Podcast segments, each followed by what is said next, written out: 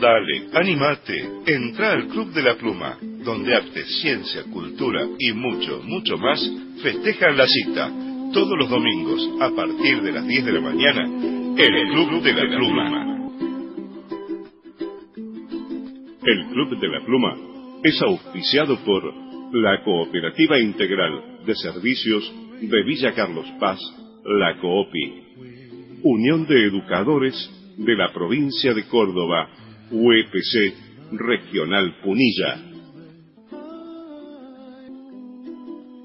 El proyecto comunicacional de integración El Club de la Pluma ha sido declarado de interés por la comuna de Estancia Vieja, provincia de Córdoba, según resolución número 21 barra 2019.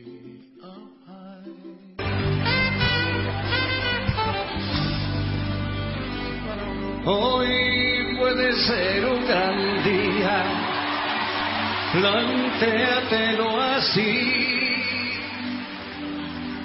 Aprovecharlo, lo que pase de largo, depende en parte de ti.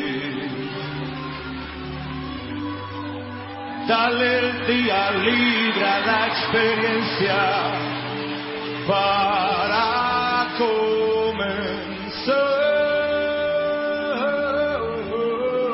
El Club de la Pluma. La calle espera, la gente sabe es que hay un juramento y hay silencio. Y hay un hombre amor que resucita. Somos territorio de violencia. Mi pueblo habla, mi pueblo grita. Territorio de violencia. Mi pueblo habla, mi pueblo grita. Basta de muerte, basta, basta, basta de morir, morir, morir.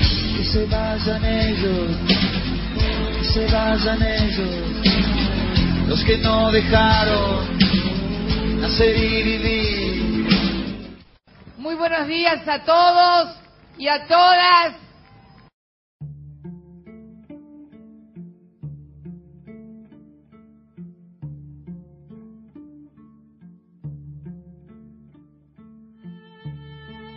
Tengo un sueño y una rosa roja, un sueño intenso de piélagos y estandartes, bravo sueño de infortunios y pérdidas, y una rosa, dije, rosa de sangre.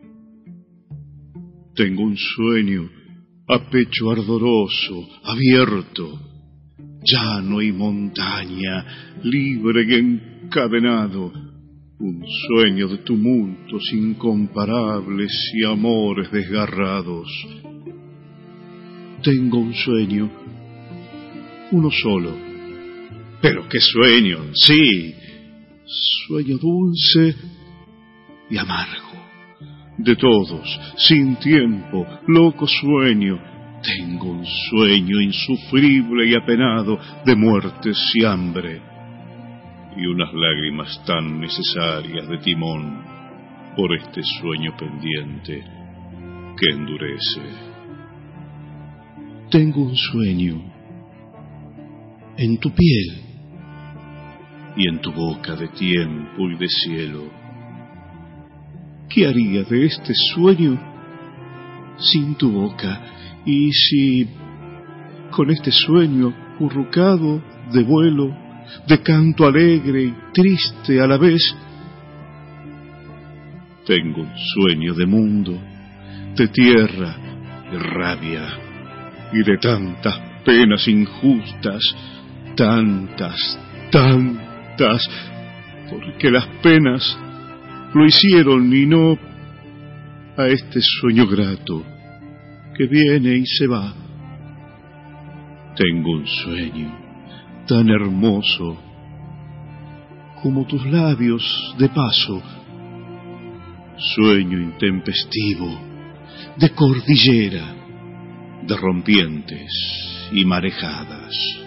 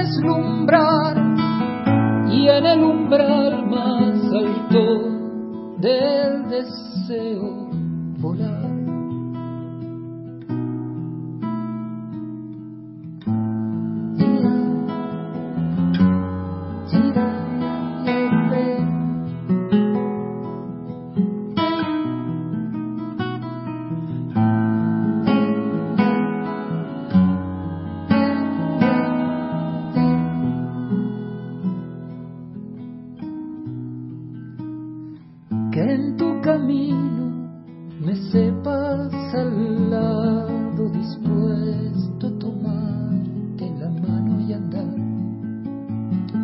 Y en el cansancio quedarme en tus ojos, velar que en mis brazos puedas reposar. Sobre tus días sembrar alegrías y en más anhelo de verte feliz, labrar mañanas de sol, invitarte a vivir. Sobre tus días sembrar alegrías y el más puro anhelo de verte feliz, labrar mañanas de sol.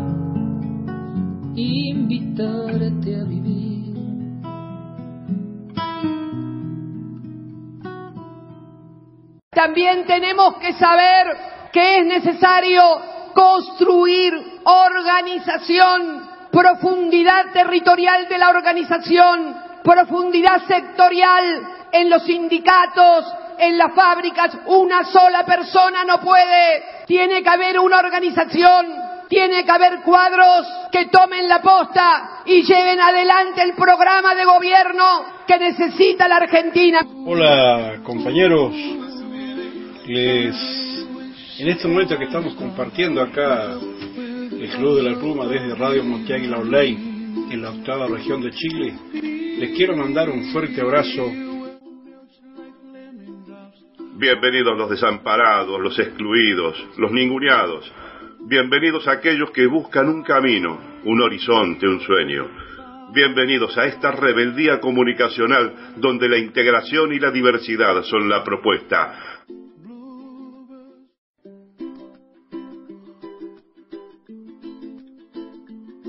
Tengan ustedes muy buenos días, bienvenidas, bienvenidos, bienvenidos a otra emisión más del Club de la Pluma por nuestra radio web y la red de radio compañeras, amigas que retransmiten en directo, en diferido, a quienes agradecemos a la distancia con un abrazo enorme la posibilidad que las voces de la patria grande y fuera de ella se puedan escuchar en otras regiones. Le damos los muy buenos días a esta trinchera comunicacional de resistencia, a la profesora Gabriela Fernández. ¿Cómo le va?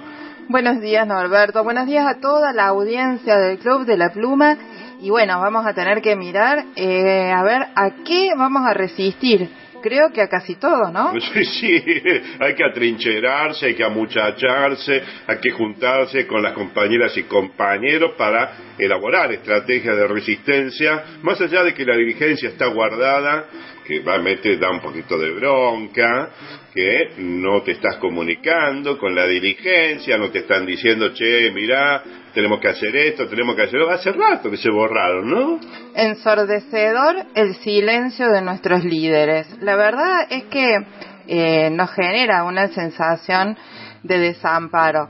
Quizás ellos sepan cosas que nosotros no sabemos, como que las estrategias nunca son ir al choque o esas cosas que a uno le enseñan cuando lo coachean para tener comunicaciones exitosas. Eh, digo, escuchen por favor la columna de Viviana Onofri, porque ahí nos explica cómo es esto que está creado desde más o menos los 50 para eh, generar modelos de relaciones humanas. Sí, sí, sí, sí, más vale, más vale, te van Eh, condicionando desde ahí, ¿no? Civilizatoriamente criminal de los instintos humanos es esta manera de eh, hacer que todo fluya en una cierta armonía en la que no hay enfrentamiento, como si negar la realidad pudiera cambiarla. Claro, ¿no? a vos te dicen, deja fluir, deja fluir, ¿sí? Pero cuando empezás a, a putear, eh, que po- ¿y ¿por qué no me dejas fluir la puteada? Digo yo, ¿no? Pero bueno, este, bueno, y tengo yo, la, yo les, les tiro una propuesta descabellada eh, para generar resistencia, pero en lugares un poco más cómodos, porque acá en la República Separatista de Gorilandia es muy difícil, y más al lado de Las Vegas del Subdesarrollo, donde estamos. No, no, no estoy de acuerdo con su con su lectura. ¿Por qué? Pero en lo absoluto estoy de acuerdo con su lectura. Yo creo que con eh, la mm, caterva de los que han llegado al poder en el gobierno nacional, eh, lo que tenemos en Córdoba es prácticamente una democracia para el lado, no le voy a decir del comunismo, pero sí del populismo. Bueno. Eh, el- Sí, Está bien, está bien, está bien. es que Pero Areti propongo- no representa la antipolítica que representa mi Yo, ley. yo propongo que nos mudemos masivamente. Tenemos dos opciones potables. Nos vamos a la provincia de Buenos Aires o nos vamos a Formosa. Con el compañero Axel, con el compañero Gildo, vamos a estar mucho mejor que en cualquier otra provincia, me parece. Mire, yo le digo una cosa. En ningún lugar, primero, nadie le va a ir mejor moviéndose de su terruño. Eso es algo que me parece que hay que aprender a quedarse y a resistir en los lugares que nos pertenecen, que nos pertenecen de hecho y de derecho. Eso por una parte. Y por otro lado, creo que las grandes aglomeraciones profundizan los conflictos. Así que no hay que irse a la provincia de Buenos Aires, hay que traer las políticas del Kisi para acá. Claro, seguramente, no, más vale que estoy de acuerdo con ese, con esa visión, ¿no? Pero bueno, lo mío era un, chascarrillo con esto de lo que se va a ir padeciendo en cada una de las provincias. Porque convengamos que eh, esto de la resistencia de la que hablamos cuando comenzamos en la apertura del programa, eh, estamos más solos que la una para la resistencia, porque nos referimos recién a las dirigencias. Los dirigentes están borrados de esa conducción. no, no, no te animan a decir, bueno, vamos a hacer esto, vamos a hacer lo otro, vamos a resistir de tal forma, de tal otra. Están absolutamente borrados y están borrados desde hace un largo tiempo. Y lo venimos reclamando hace también un largo tiempo de esto de, che, loco, ¿y, qué hacemos? ¿Cómo vamos a encarar tal situación? ¿Cómo vamos a encarar la otra? Y cantábamos y la tocan a Cristina, ¿qué quilombo se va a armar? La tocaron a Cristina, le gatillaron en la cabeza, eh, afortunadamente no salió y no se armó ningún quilombo. Vos querías quilombo, vos querías sangre en la calle. Yo quería quilombo en las calles, no quería sangre, pero sí quería quilombo en las calles para frenar a estos miserables criminales que ahora los tenemos en el poder. Más en el poder de lo que venían estando, ¿no? Porque ahora, ¿quién, quién, quién les va a quitar la posibilidad de terminar lo que han venido estando haciendo durante los años del macrismo, en la época del menemismo, de la dictadura, de la alianza. Bueno, ahora viene a terminar toda esa tarea mugrienta, eh, las cuales se han propuesto hace décadas atrás. Vienen a desguazar el Estado completamente, privatizar las empresas del Estado, privatizar la banca nacional, que cada uno se la arregle como pueda, y la dirigencia nuestra se ha quedado en el molde y han permitido que avanzasen hasta donde han llegado. Sí, además, ¿saben lo que me resulta más doloroso? Que Argentina tiene una historia de lucha, de organización popular, de derechos humanos que no hay en otros países de Latinoamérica. Es uno de los rasgos de la sociedad argentina que ha sido destacada por incluso organismos internacionales, ¿no? Entonces, decir esto de que vamos a dejar en silencio que vengan a convertirnos en el estado fallido que hoy es Ecuador, porque digamos que ellos no lo dicen, pero el modelo para donde vamos es el Ecuador y no tenés que ir muy lejos. Con escuchar las columnas de nuestros columnistas te das cuenta de cuál es la realidad del estado fallido en Ecuador y lo que significa tener en un país entero una realidad como la que es acá, por ejemplo, la de la ciudad de Rosario. Y decir, a ver, eh, en la Argentina vamos a dejar que esto suceda es verdaderamente doloroso. Pero también es cierto que la derecha va dando volantazos ganadores en Latinoamérica. Fíjese, además del Ecuador y de los cambios de rumbo en Chile y todas estas cosas, lo que acaba de pasar en el Perú con esta figura emblemática del saqueo como fue Fujimori, como es Fujimori, que sigue dominando eh, desde, ni siquiera desde las sombras, creo que está con el foco puesto en él, todo el arco político en el Perú, político y, y económico, ¿no? Entonces, eh, la verdad es que en este momento histórico nos está tocando perder en Latinoamérica porque nos estamos alineando con los países del mundo que están perdiendo la hegemonía en el nuevo orden mundial. Claro. Y eso es como ridículo. Digo, en ningún lugar de la historia ha sido bueno aliarse con los que están perdiendo. Bueno, pero eh, hay responsabilidades, como vengo diciendo hace rato, hay responsabilidades compartidas. Hablamos de la diligencia que está borrada, hablamos también de lo que no se hizo en tiempos como hubiese sido sano para la construcción de sociedades mucho mejores en el transcurrir del tiempo. Y hay responsabilidades compartidas con el grueso de la sociedad latinoamericana. Los gobiernos no se inclinan hacia la derecha o no se convierten en extrema derecha por generación espontánea. Vienen acompañados de apoyo masivo de un grueso de la población. Entonces, ahí hay una responsabilidad mayúscula. ¿Y qué pasó con ese porcentaje mayúsculo de la población latinoamericana que apoya a estos criminales en el poder? Esa es la gran pregunta que muchas veces hago. Alguien vos me la has respondido en alguno, pero a mí no me terminan de convencer y siempre recurro a la fácil, ¿no?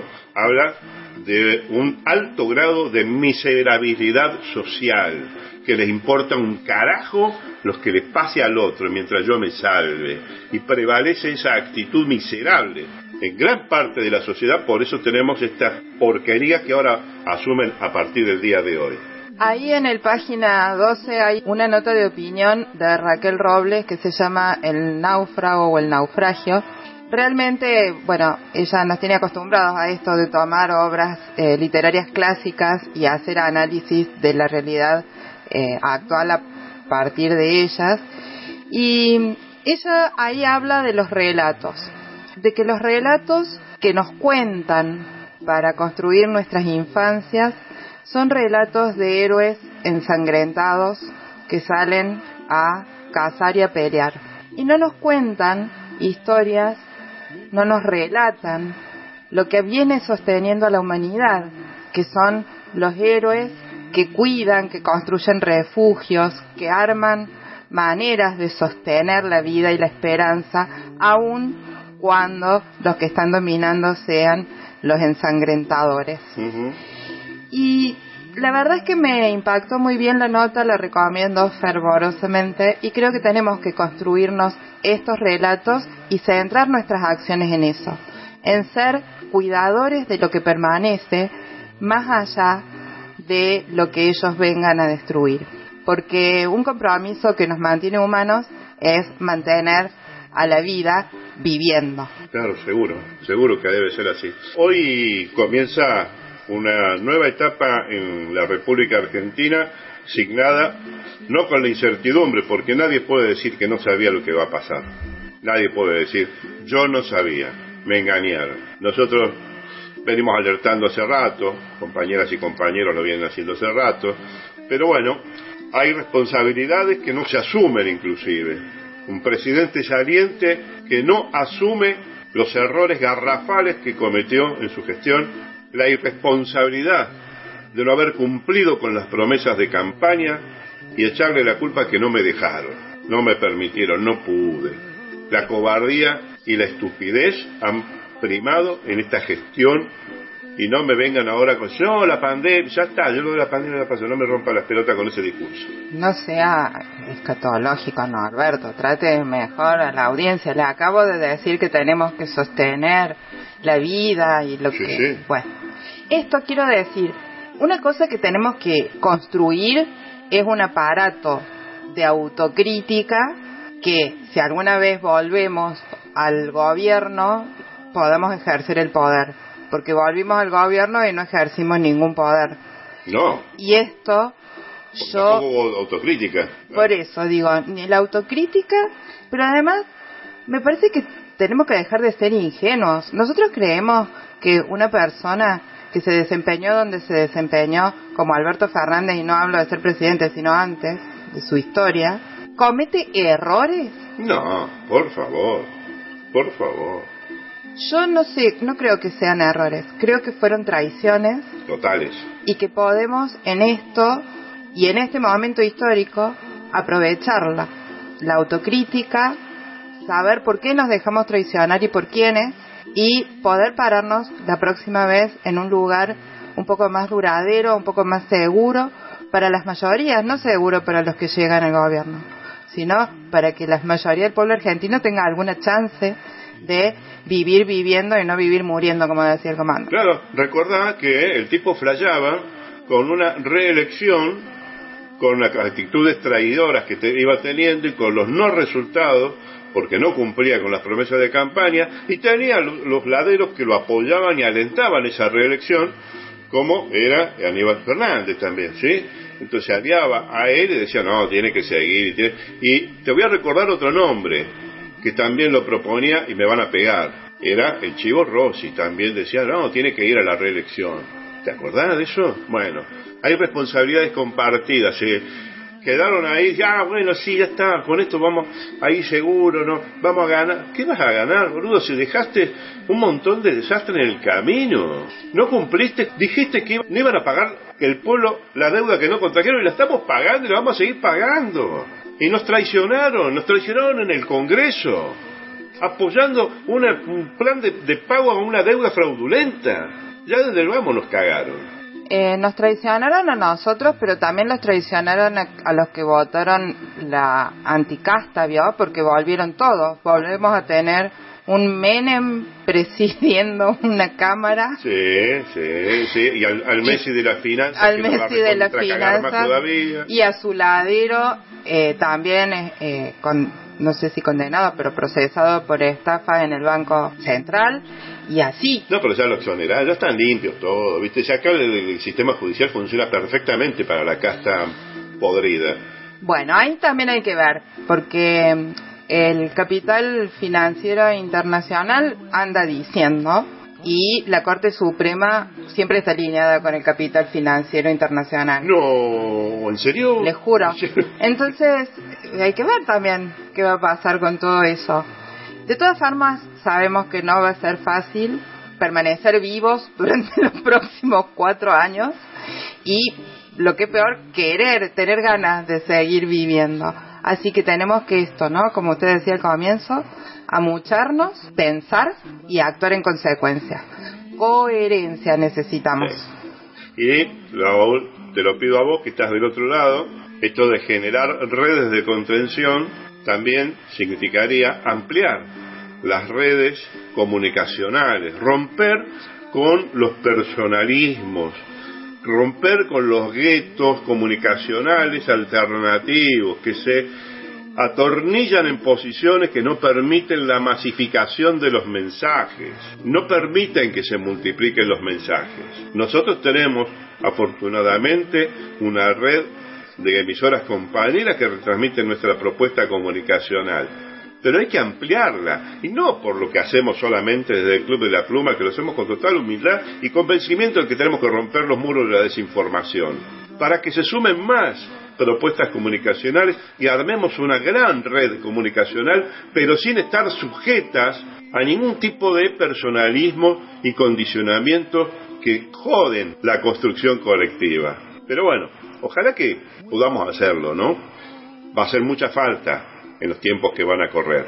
Nos van a hacer falta las contenciones, nos van a hacer falta los abrazos y nos van a hacer falta las ideas para romper con un montón de imposiciones que nos van a condicionar la vida. Depende de nosotros que los tiempos que corran hacia adelante no sean tan trágicos como lo que se espera que van a ser. Nos vamos a abrir el bloque internacional, nos vamos a México para recibir el reporte de nuestro querido amigo y compañero, el profesor Fernando Lizama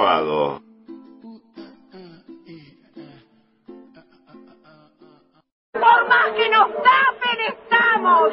Por más que te pongan mil milicos adelante, estamos. Por más que no les guste, estamos. Por más que nos quieran tapar, estamos. Y si nos matan, seguiremos estando. Desde México, la columna del profesor Fernando Lizama Abado para el Club de la Pluma.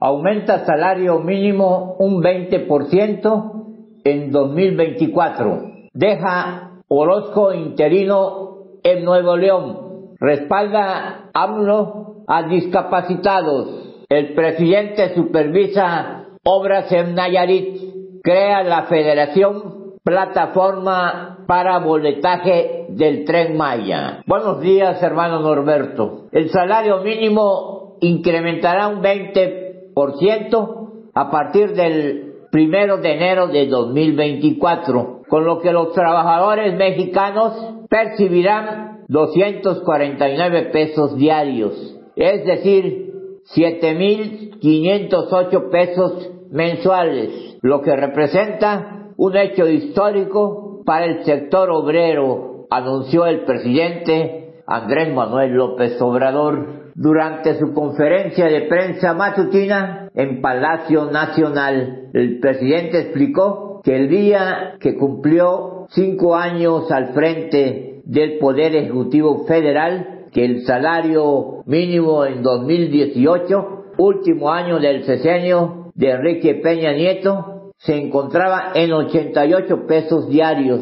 2.687 pesos mensuales y el próximo año pasará a los 249 pesos como resultado de los consensos logrados entre los sectores empresarial y obrero y público durante la presente administración. Significa, hermano Norberto, según aseguró López Obrador, que vamos a cumplir lo que ofrecimos al inicio de nuestro gobierno, de aumentar el salario mínimo en términos reales al doble. Luis Enrique Orozco, hermano Norberto, renunció como gobernador interino de Nuevo León para garantizar la paz y la gobernabilidad del Estado de Nuevo León. Tras el regreso de Samuel García, quien el pasado 2 de diciembre anunció que no haría efectiva su licencia temporal y retornaría a su cargo al frente del gobierno estatal. De hecho, Luis Enrique Orozco espera que Samuel García pueda retornar satisfactoriamente a su cargo. El presidente Andrés Manuel López Obrador confirmó que antes que concluya su gestión enviará una iniciativa al Congreso de la Unión para elevar a rango constitucional las pensiones para personas con discapacidad junto con el,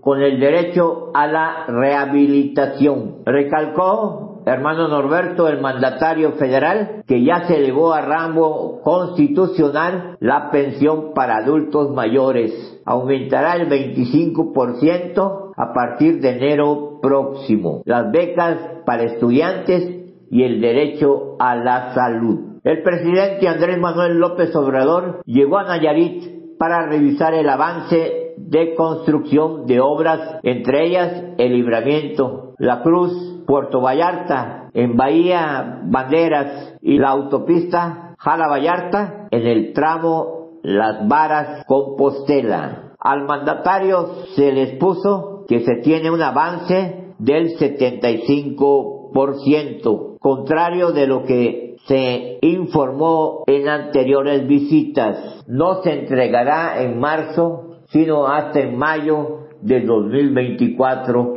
las obras. La plataforma de venta de boletos del tren Maya ofrecerá más viajes completos para los días 17, 18 y 19 de diciembre en el tramo de Campeche a Cancún, Quintana Roo, ante la demanda registrada desde el lanzamiento. El gobierno de México, hermano Norberto, trabaja en la creación de una plataforma propia y el establecimiento de puntos de venta en estaciones como Campeche, Mérida, Valladolid y Cancún. El tren Maya tiene a su disposición viajes completos. Pronto estará a disposición los viajes cortos entre estaciones. Para el Club de la Pluma, Fernando Lizamo Amado desde México. Te mando un fuerte abrazo revolucionario, hermano Norberto, y hasta la victoria siempre. Nos vemos la próxima semana.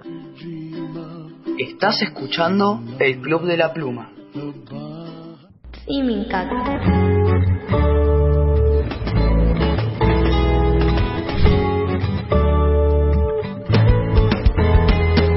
Dioses dijeron, caballo que vas, cruzando la tierra que vive el balar. Tu máquina viaja y recorre el legado, caminos de cada esplendor y pasado.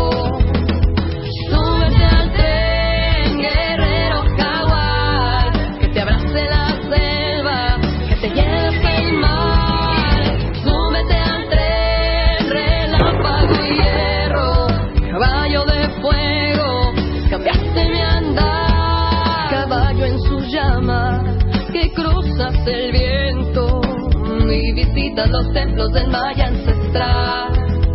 Recorres la historia, caballo de paz, Calakmul y su ceiba, su magia y su luz.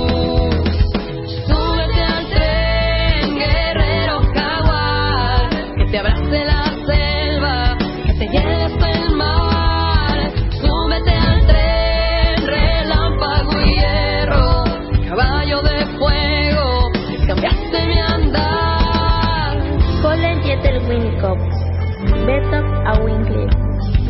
Nas coñes del clima colar. Pinta, súbete al tren, guerrero jaguar, que te abrace la selva, que te lleve hasta el mar. Súbete al tren, relámpago y hierro, caballo de fuego, cambiaste mi andar. El hombre es muy frágil en cuanto el poder lo roza su ombligo se agiganta. Alicia Jardel. Una cojilla que es una pluma. Tenemos que mandarle un saludo enorme a la gente del Club de la Pluma que nos aporta a nuestra agenda radial, cultural, social, el Club de la Pluma. Le mandamos un abrazo enorme de Radio Comunitaria Oreta P. Primera y única radio de Benito Juárez. María Paz, Así es, un Gonzalo, saludo grande. Charlie y quien habla Fernando. Así es, un saludo para ellos. El domingo, y no te olvides horas. De escuchar el Club de la Pluma en Oreta P. Gracias. Habiendo iniciado el recorrido por nuestra patria grande en el Club de la Pluma, tomamos rumbo hacia La Habana, Cuba. Allí está nuestra querida amiga y compañera, la licenciada Coralis Bellas. En la fábula creada por el imperio yanqui, Cuba es un país sin derecho a defensa. La prensa gusana hace ahora el coro a esta falacia grotesca, vendiendo como gran amenaza el escaso armamento con el que el país más digno del mundo defiende su revolución soberana. Con pensamiento propio, desde las calles de La Habana, la realidad cubana en la voz de Coralis Bellas para el Club de la Pluma. Hola queridos amigos del Club de la Pluma, yo soy Coralis Bellas y como siempre les hablo desde La Habana, Cuba. En esta semana que pasó hubo un fuerte rumor, se hicieron varias publicaciones en la red, sobre todo con páginas enemigas del gobierno de Cuba, eh, prensa alternativa, eh, casi toda esta prensa que vemos en la red que siempre lleva el nombre de Cuba, Cubanos por el Mundo, Cubanet, Cuba 360, que aparentemente son páginas nuestras cubanas, pero realmente es eh, prensa eh, pagada, financiada por ONG en Estados Unidos para que hagan propaganda en contra del gobierno en Cuba. Pues esta semana este tipo de prensa se dio la tarea distribuir una noticia con respecto a que un canal ruso, eh, específicamente RT en español, hizo un reportaje, según ellos, con respecto a que Cuba permitió por primera vez a este medio de difusión masiva hacer un reportaje de túneles secretos en Cuba donde se guarda eh, un arsenal de armas para la defensa nacional, la defensa del país. Según ellos, esto fue algo muy incorrecto, eh, lo cual alarmó al gobierno de los Estados Unidos porque esta prensa, aunque aparentemente eh, ellos se ponen el nombre de Cuba, eh, realmente, realmente lo que ellos defienden son los intereses de Estados Unidos y de los enemigos de Cuba. Eh, según ellos, esta noticia fue algo que alarmó mucho a los Estados Unidos, lo cual ponía a Cuba en a los, a los propios Estados Unidos lo ponía en un grave peligro frente a Cuba, ya que estábamos a muy pocos a muy pocas millas de los Estados Unidos y que no es posible que nosotros tuviéramos un arsenal. No se trata, según las investigaciones que yo he realizado de tal arsenal, obviamente Cuba es un país asediado y no solamente asediado económicamente. Cuba también ha estado asediado militarmente, ha tenido en varias ocasiones eh, amenazas de guerras creíbles, pero además ha sido víctima de miles de actos terroristas financiados por la CIA y por los Estados Unidos. Obviamente este país tiene que estar preparado. Además, en estos reportajes se habló claramente de la venta de nuevos armamentos que Cuba compraría a Rusia. Y esto ellos ya eh, trataron de compararlo con la crisis de los misiles de los años 60, eh, porque supuestamente nosotros en este país no podemos tener armas, nosotros no podemos tener con qué defendernos, es decir, que si vienen a atacarnos nosotros tenemos que eh, permitir morir cual carneros, porque nosotros no podemos, según ellos, ser carneros del gobierno en Cuba, como nos dicen diariamente para humillarnos y para ofendernos, pero sin embargo sí tenemos que estar dispuestos a morir cual carneros en manos de los Estados Unidos y sin derecho a defendernos. Cuba, el gobierno cubano por su parte nunca ha desmentido ni ha ocultado la idea de que este es un pueblo preparado para la defensa, para la defensa de todo el pueblo, pero también nosotros contamos con armamento. No serán los mejores ni los más sofisticados, pero en Cuba sí contamos con armamento para defendernos.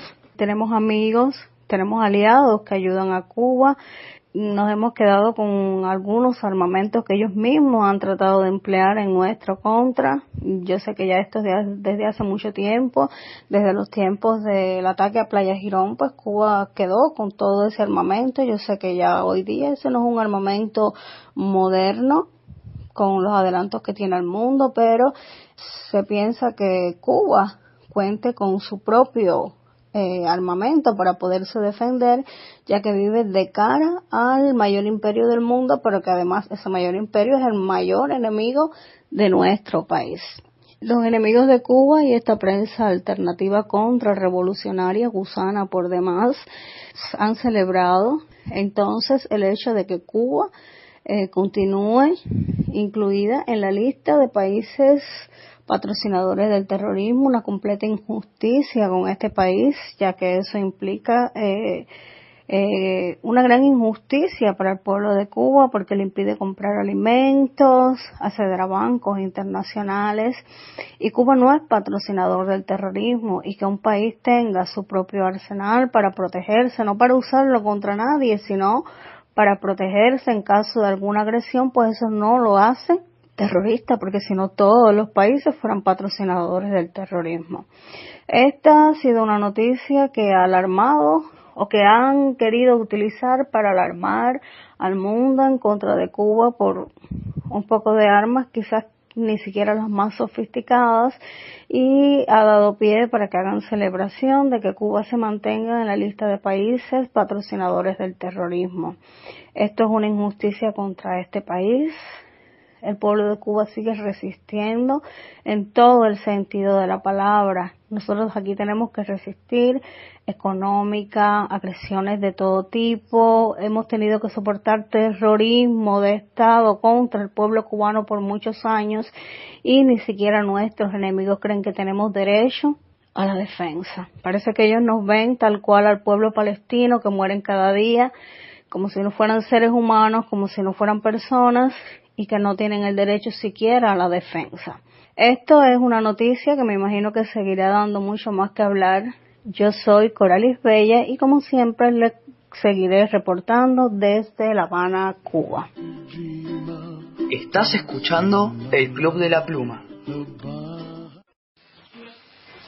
Aquí Radio Rebelde desde las fuerzas de Santiago de Cuba, hablando a nombre del movimiento 26 de julio y el ejército rebelde.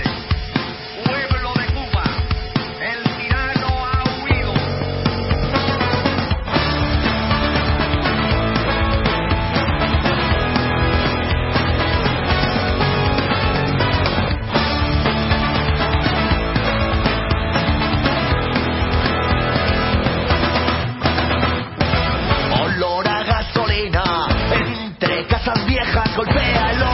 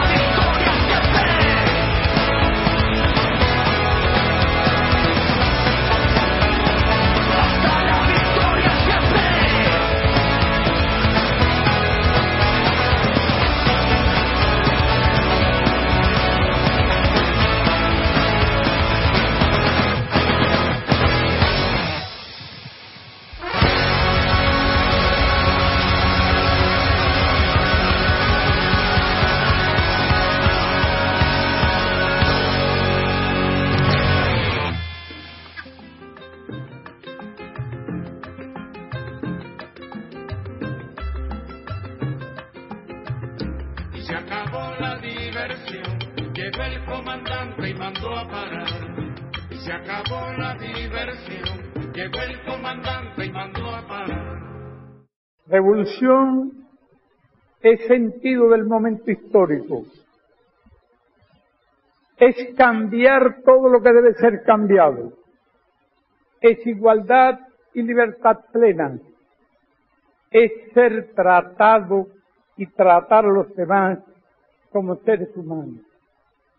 Es emanciparnos por nosotros mismos y con nuestros propios esfuerzos. Es desafiar poderosas fuerzas dominantes dentro y fuera del ámbito social y nacional. Es defender valores en los que se cree al precio de cualquier sacrificio. Es modestia, desinterés, altruismo, solidaridad y heroísmo. Es no mentir jamás ni violar principios éticos. Es convicción profunda de que no existe fuerza en el mundo capaz de aplastar la fuerza de la verdad y las ideas.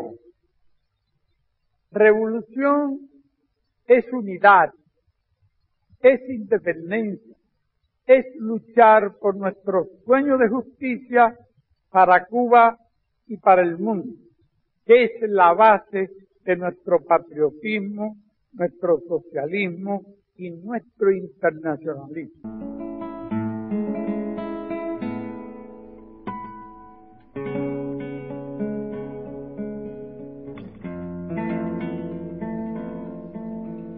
Soy Adrián Costa, músico, vivo en Villa Giardino. Quiero mandarles un saludo enorme a mis queridísimos amigos del Club de la Pluma.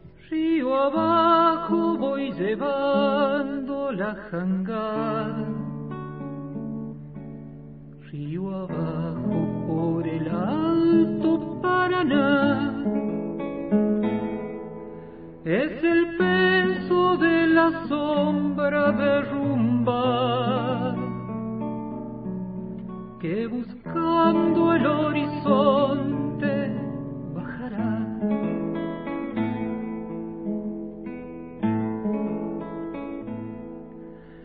Desde la más pequeña de las islas que constituyen el archipiélago de las Antillas, Moncho Soto para el Club de la Pluma. Viva Puerto Rico Libre. Seguimos recorriendo la patria grande, ponemos rumbo a Caracas, Venezuela. Allí está nuestro amigo y compañero, el periodista José Gilberto Díaz Mesa. El pueblo venezolano ha ejercido soberanía, habiendo participado activamente en una campaña de difusión del conocimiento histórico y geográfico sobre el propio territorio, retomó las banderas de los libertadores y ha expresado su voluntad de defender al Esequibo de los predadores imperiales para y por la patria grande. Desde Caracas, Venezuela, la columna de José Gilberto Díaz Mesa para el Club de la Pluma. Buenos días Norberto, buenos días América Latina, un cordial saludo a todos los radioescuchas del Club de la Pluma, desde acá, desde Venezuela, desde la patria de Bolívar, desde la patria de Chávez, su amigo Gilberto Díaz. Bueno Norberto, hoy vamos a hablarte sobre los resultados del referéndum del día domingo 3 de diciembre. El Esequibo hoy es más nuestro. Indudablemente que la jornada electoral y el ejercicio de la soberanía popular ha sido un éxito rotundo. Casi 11 millones de hombres y mujeres, el 51% de los electores, fueron a la cita con la patria y entre el 98 y el 95% de los venezolanos dio un sí totalmente firme. Esta jornada abre una nueva página en la historia por la independencia y la soberanía de nuestros pueblos. Hacen honor y dan continuidad a la lucha de nuestros libertadores en la defensa de nuestros ideales de libertad. No sometemos al país a llamadas de potencia alguna. Esta es, o esta fue, mejor dicho, una campaña patriótica, intensa, única y de la mayor existencia posible para los venezolanos. Es la defensa de nuestro territorio, de nuestros ancestros, de nuestras aguas, de nuestros mares. Esta emula la que dirigió Miranda y Bolívar. Es la campaña de Guayana de los años 1816 a 1817, en la que las goletas norteamericanas y el agente Irvine de los Estados Unidos apoyaban con municiones y armas a los españoles para que nos derrotaran y salieron ellos derrotados, salieron con las tablas en la cabeza. Ya no son unas rayitas marcadas en el mapa como se tenía antes descrita la región de Guayana. Es la concretización de un sueño histórico por un objeto de despojo de un laudo arbitral y ricamente impuesto por las potencias hambrientas, como siempre Estados Unidos e Inglaterra. Nos privaban de lo que nos pertenece, la Guyana Esequiba, la octava estrella de nuestra bandera. Nunca antes hubo un despliegue de concientización involucrando a las escuelas, liceos, universidades, docentes, empresas, fábricas, sus trabajadores, las instituciones todas y el pueblo en la calle, en una intensa campaña de historia, derecho geográfico, economía, etc. O que no creo que se haya hecho en algún lugar del mundo. Es la defensa de lo que nos pertenece, lo que es nuestro ejercicio de soberanía. Hoy sí sabemos qué es el Esequibo. No es una zona en reclamación, fue un territorio despojado, por eso fuimos a su defensa. Rechazamos ese laudo arbitral de 1899. Solo aceptamos el Acuerdo de Ginebra de 1966 como instrumento para dirimir la controversia. Rechazamos a la Corte Internacional de Justicia como históricamente lo hemos hecho. Rechazamos el uso de nuestros mares y exigimos respeto. Proponemos que se cree de una vez por todas el Estado de Guayana, sueño del libertador. La soberanía reside intransferiblemente en el pueblo, quien la ejerce directamente en la forma prevista en esta Constitución y en la ley, e indirectamente mediante el sufragio por los órganos que ejerce el poder. Los órganos del Estado emanan de la soberanía popular y a ella están sometidos. Ese es el artículo número 5 de la Constitución de la República Bolivariana de Venezuela. Bueno, Norberto, hasta acá esta pequeña síntesis de la alegría que a todos los venezolanos nos embarga por esta jornada histórica y heroica del domingo 3 de diciembre del 2023. Bueno, mis queridos radioescuchas, hasta otra próxima oportunidad. Estás escuchando el Club de la Pluma.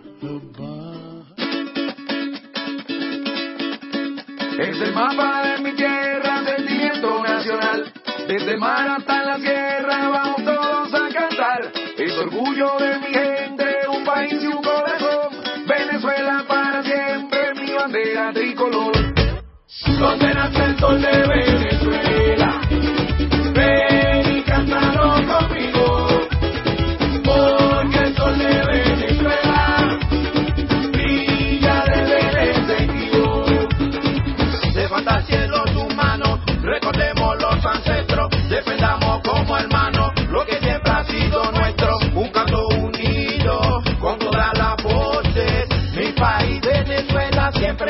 Para ti. Donde nace el sol de Venezuela, ven y cántalo conmigo, porque el sol de Venezuela brilla desde el sentido. Toda Venezuela debe defender esta tierra rica,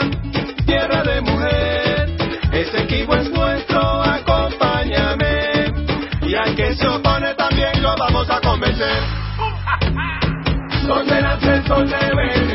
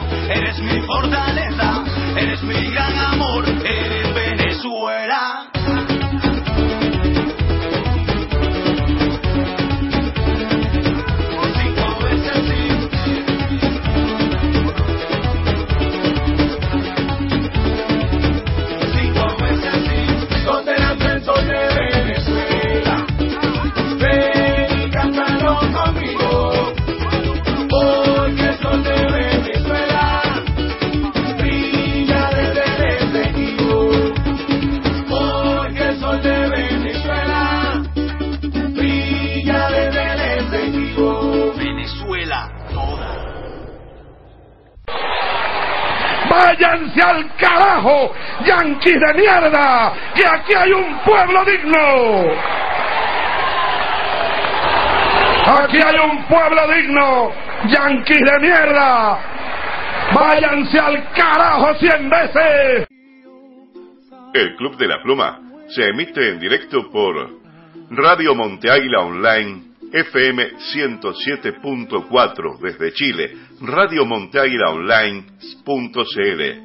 Continuamos en el Club de la Pluma, continuamos en el bloque internacional y continuamos en Caracas, Venezuela, porque ahora viene el reporte de nuestro querido amigo y compañero, el periodista Víctor Songo Quintero. Patria Bolivariana hoy, desde Venezuela, el reporte de Víctor Songo Quinteros para el Club de la Pluma. Saludos gentiles oyentes del Club de la Pluma. Desde Caracas, Venezuela, quien te habla, tu amigo de siempre, Víctor Songo Quintero. El coordinador nacional del Comando de Campaña Venezuela Toda, Jorge Rodríguez, denunció las matrices mediáticas de voceros de la derecha venezolana en contra del referéndum consultivo sobre la Guayana Esequiba, que busca desconocer la victoria del sí en las cinco preguntas. Además, coinciden con la posición de Guyana de llevar a la controversia a la Corte Internacional de Justicia.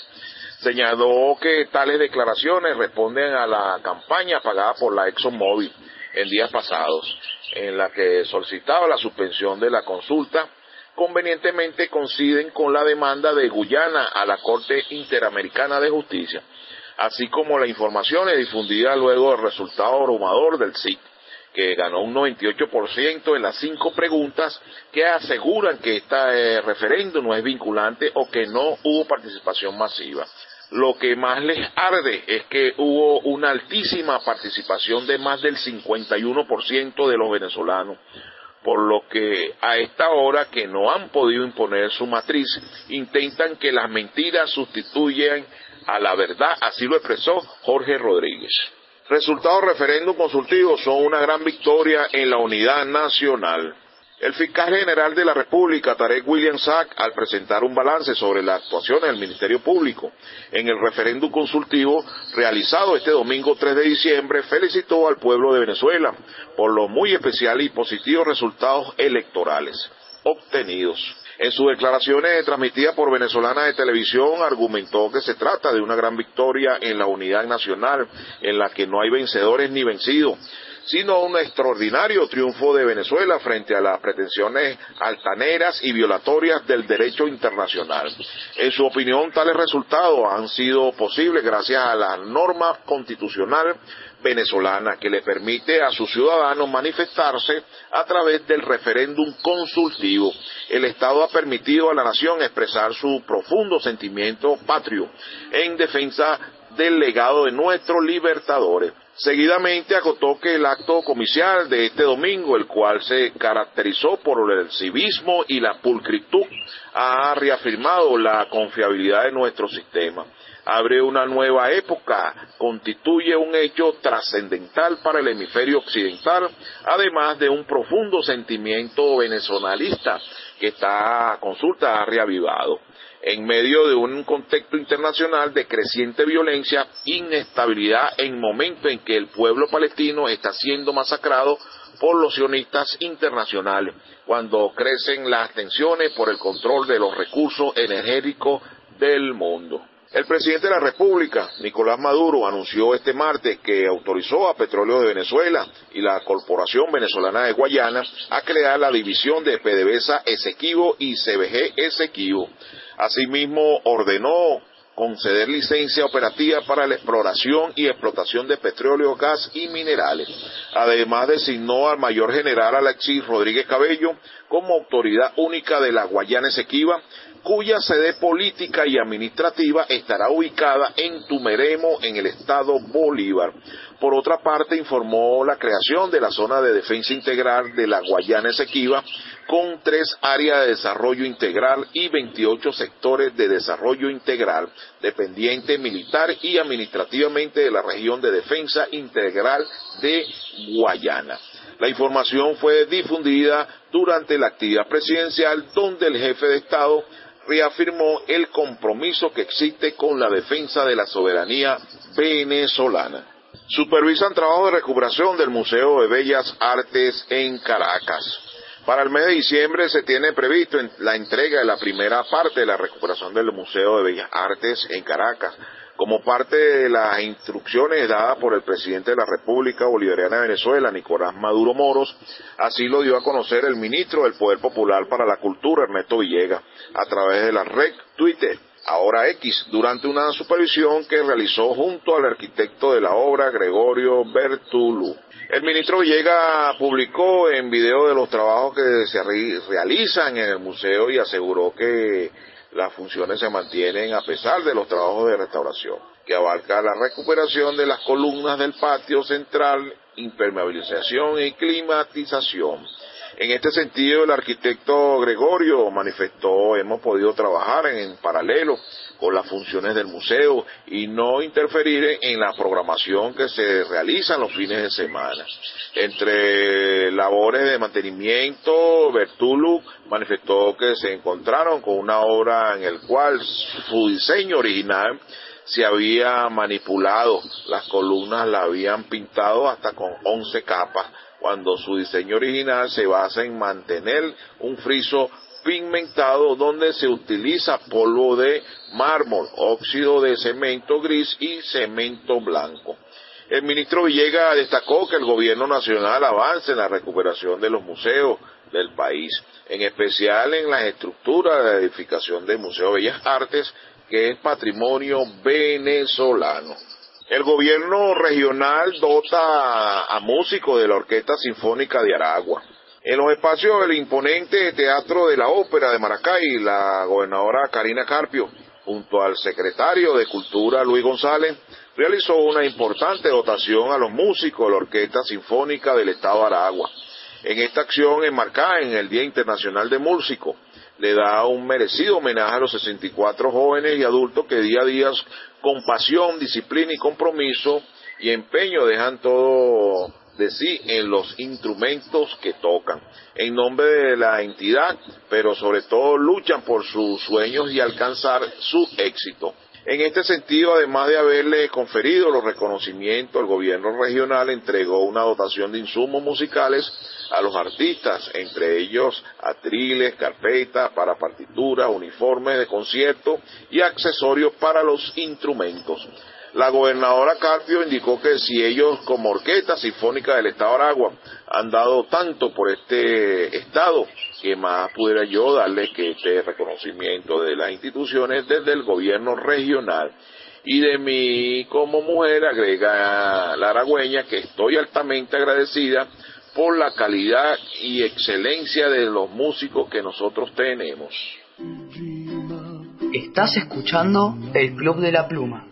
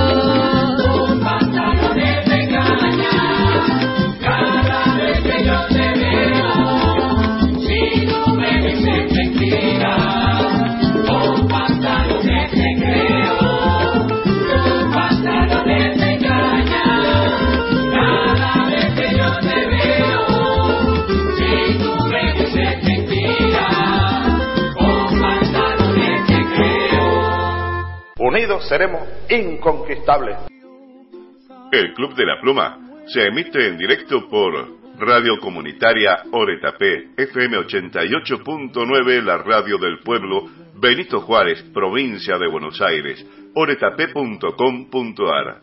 Juntos estamos recorriendo los caminos de la patria grande en el Club de la Pluma y ahora ponemos rumbo al Ecuador. Allí está nuestro querido amigo y compañero, el profesor César Izaga Castro.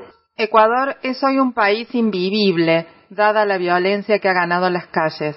La corrupción gubernamental, aliada con el narcotráfico, se plasma en bandas armadas que delinquen con un montón de muertes que llaman colaterales. Desde el Ecuador de América, realidad política y social, en la columna de César Aizaga Castro, para el Club de la Pluma. Saludos amigos de la Patria Grande, saludos amigos del Club de la Pluma, un domingo más eh, de lucha en las trincheras comunicacionales.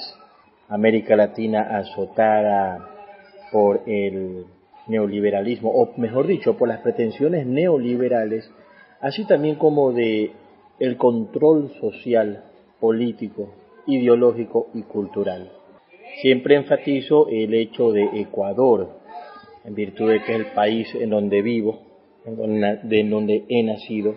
Y bien, eh, hace años se, se decía que Ecuador era un paraíso, en virtud de que no había niveles de violencia tan altos como los hay ahora, Y precisamente por esa misma razón, en virtud de estas condiciones críticas de hoy en día, es que se entiende que aquel paraíso se terminó y Ecuador se ha vuelto un infierno.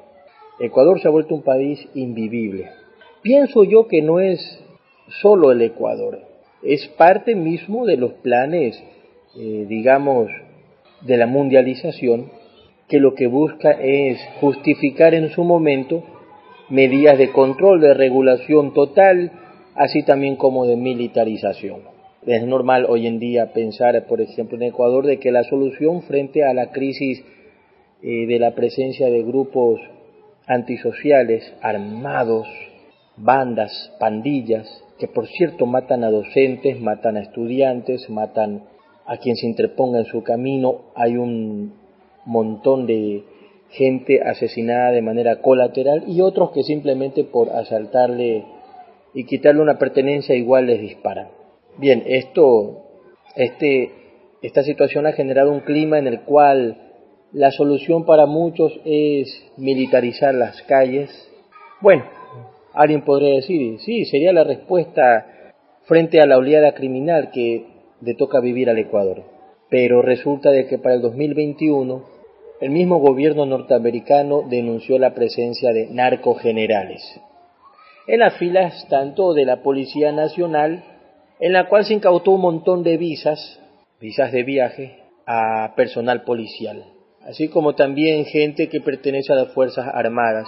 Es decir, el narcotráfico se incrustó, se incrustó en, en el tejido de la sociedad. En general, en educación, en salud, en seguridad, en, el, en, en política en general, donde, en donde hay jueces que encubren eh, narcos. Entonces es el pensar que se, que se percibe eh, en, por parte de la ciudadanía, de que la solución aquí eh, no, hay, no es sino la militarización. Entonces, ¿cómo, cómo poder, en, última instancia, de hacerlo? ¿Cómo pensar en hacerse aquello si la misma fuerza del orden se encuentra bajo descomposición total?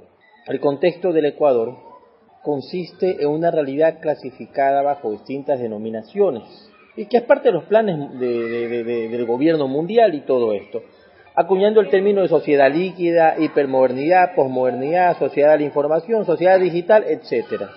Con estos términos referentes a nuevos modelos de imitación bajo diferentes términos relativos a una sociedad más globalizada, digitalizada por la tecnología, hiperinformada, en donde los lazos sociales se encuentran asignados por lo líquido. Aquí suena un poquito a Bauman. ¿ah? Esto significa mayor preponderancia al consumismo de lo visual, del manejo desregulado de la tecnología, de la adquisición innecesaria de gadgets, estos, son productos del mercado, del uso de sustancias psicotrópicas, etc., usando y desusando lo cual se encuentra adscrito a la inmediatez del alcance de los objetos, así como de la despersonalización de lo propio por una nueva identidad alterna, virtual y descartable. Es en virtud de esto que Simon Bauman algún momento expuso, eh, y esto se presta para estos días, en donde la juventud y especialmente los adolescentes y niños se encuentran sumidos a una sociedad de consumidores donde los vínculos humanos tienden a estar mediados por el mercado de consumo, dice Bauman. Esta tendencia redundante hacia el consumo y la inmediatez se encuentra sostenida por una cultura industrializada, la cual es expuesta también como cine, música, ropa, moda, shows, personajes excéntricos, también las famosas mangas, eh, animes que les llaman por ahí, conforma toda una estructura cultural en general siendo reproducida por los medios de comunicación masiva o redes sociales, imponiendo, incidiendo y hasta podría decirse que enseñando nuevos discursos de naturaleza violenta en los modos de actuar, amedrentar y configurar patrones para ejercer el crimen, dando paso así al goce, si habláramos más psicoanalíticamente. Es decir, una pulsión desbordada adscrita al terror, a la organización del crimen, a la perversión y a la muerte. Esta es la condición del Ecuador, configurada ahora por un nuevo gobierno, como es el gobierno de Daniel Novoa Asín, hijo del magnate ecuatoriano eh, Álvaro Novoa. Entonces, vuelvo a recalcar, enfatizo yo que la solución no son los procesos electorales. Es decir, así mismo eh, los planes mismos de dominación, los planes de gobierno mundial, los planes de que se oponen a la libertad, pero que también se, se, eh, se acuñan el término de libertad, buscan hacernos eh, comprender o quieren hacernos entender o hacernos pensar de que la solución es la vía electoral, cuando se ha demostrado ya de que lo electoral no es sino eh, cambiar a un gobierno para que sigan gobernando otros bajo las mismas características, dominación, aplacamiento, desigualdad, eh, desinformación, eh, farsas, mentiras, y eso es el gobierno de Daniel Novoa. Ese es el gobierno que, eh, que ahora se impone con una nueva burocracia, y ni hablar de la crisis económica que tenemos en el Ecuador. Yo creo que esto que expreso es no solo algo del Ecuador, asumo que otros han de comprender que es una situación propia de cada uno de los países de América Latina y de países de Europa como algunos casos que se escuchaba a países europeos, que para poder mantenerse estable la corona, eh, la oligarquía, la aristocracia, mejor dicho, tenía que pagar ciertas conocidas como vacunas a los que manejan el AMPA. Bueno, pero obviamente, es decir, hay una crisis a nivel mundial y para esto pues ya salió Estados Unidos con sus con su recetario mundial de, que la clave es, dominar, es gobernar, eh, desde los lineamientos que ellos ofrecen, ya los cuales está basando el señor Daniel Novoa, que cuenta, dice, con asesoría de, Estados Unidos, de, de, Israel, del Estado israelí. O sea, yo creo que esto, estos aspectos son mucho más claves hablar que ponernos a hacer un chismógrafo de la política del Ecuador que a la vicepresidenta la mandaron a Israel, de que la vicepresidenta se, se puso a pelear con el presidente de la República, que el país está en déficit. Sabemos que el sistema está eh, eh, en la, en la mismísima porquería. Nadie se hace cargo como debe. Y la bestia que se va ahora, que gobernó aquí, y que por cierto eh, su riqueza se cuadri, se triplicó, se cuadriplicó, mientras fue gobernante, ahora dice que su sueldo lo va a donar, su sueldo vitalicio como presidente, lo va a donar eh, y no lo va a recibir. O sea, claro, pues después de tremenda destrucción que ha hecho sobre el país, ese es, esa es la, la representación del neoliberalismo, esa es la representación del capitalismo hostil, un capitalismo que terminó formando su acumulación bajo términos de violencia y bajo términos criminales. Un abrazo amigos. Estás escuchando el Club de la Pluma.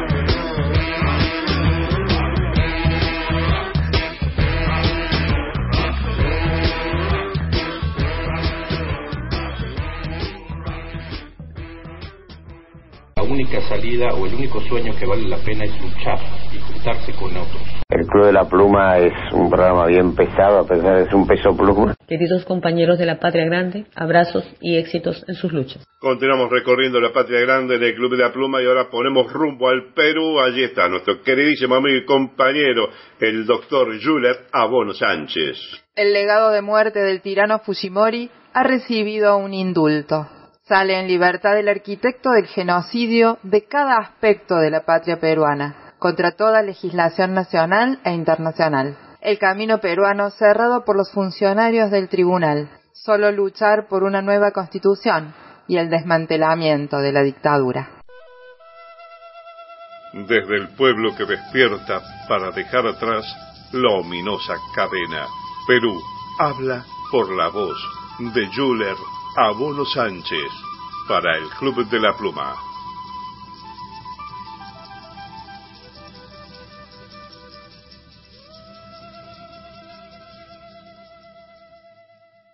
Soy Yuler Abono Sánchez, cirujano cardiovascular del Perú.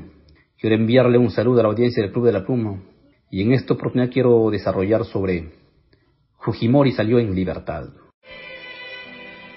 Indultaron al genocida. El Fujimorismo sigue más vigente que nunca. Su legado es la estructura que sigue manejando el país. El día que logremos deshacernos de sus reglas y de sus leyes, será el momento en que hayamos acabado con el Fujimorismo. Fujimori es uno de los genocidas más grandes de la historia. Fue condenado por delitos de lesa humanidad. Fujimori encarna la dictadura más sangrienta de nuestra historia. Es el responsable de la década más infame. El quien mandó reprimir de la mano de la justicia. El autor de los hechos más tristes y violentos de la patria. Porque torturaron y asesinaron no solo a dirigentes sociales, sino a todo aquel que se oponía a sus políticas criminales. La dictadura del Fujimorismo fue uno de los momentos más oscuros y siniestros de la patria. Fue un genocidio político, un genocidio cultural y económico para nuestro país. El Tribunal Constitucional le ha concedido un indulto torcido y fraguado. Magistrados a la medida de la derecha neoliberal, perversos, corruptos y malévolos, que siguen un camino torcido y una política que tiene como regla la impunidad. Realmente el país necesita verdaderos tribunos del pueblo y no sirvientes de bancadas mafiosas. Por lo tanto, los miembros del Tribunal Constitucional deben ser elegidos por elección popular y no por la gavilla de rufianes del Congreso. Y para eso necesitamos la Asamblea Constituyente y una nueva constitución política del Perú. La Corte Interamericana de Derechos Humanos prohíbe la aplicación de amnistía e indultos por crímenes de lesa humanidad. No es rencor, no es venganza. Lo que existe es estricta invocación de principios constitucionales. La Corte Interamericana de Derechos Humanos ordenó al Estado peruano abstenerse de ejecutar la libertad del sentenciado por delitos de lesa humanidad. Estos tribunos no han actuado como magistrados constitucionales, sino como gamonales, ya que echaron por la borda la juridicidad, las normas y los tratados internacionales, exponiendo al Estado peruano en una vergüenza internacional. Fujimori tiene que volver a la cárcel, porque la única casa para un genocida es la cárcel. Una consigna que encierra una verdad indiscutible, que encierra una convicción popular de décadas. Ni perdón, ni olvido, ni indulto, ni prisión domiciliaria, ni reconciliación, es simplemente justicia.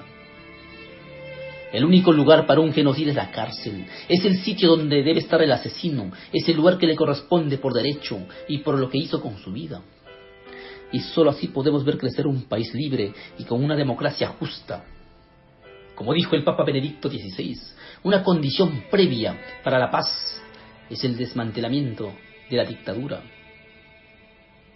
En esta lucha contra la dictadura se investigó, se juzgó, se dieron con los nombres y apellidos de los asesinos.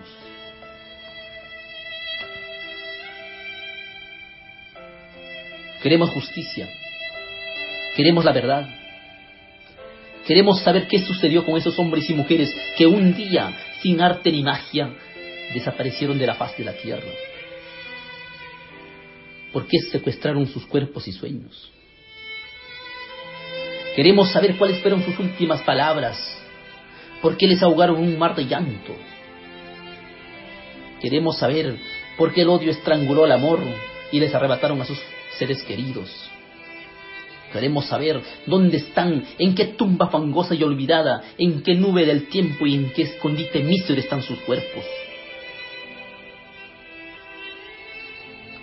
Queremos que paguen los que dieron la orden del genocidio y quienes ejecutaron el castigo y el tormento. En fin, el misterio seguirá siendo saber por qué un hombre llegó a un, punto de perder todo rastro de su condición humana y convertirse en torturador y verdugo de su prójimo. En este país se han derramado sangre que será muy difícil de olvidar y salir indemnes. Ese dolor que aún sentimos, que no sea parte de la historia perdida, sino que sirva para que jamás se repitan esos episodios que llenaron de vergüenza a la patria. Aquí no termina la historia, nosotros seguiremos en las calles. No lo hacemos para abrir antiguas heridas, lo hacemos porque jamás cicatrizaron, porque sus llagas jamás fueron curadas.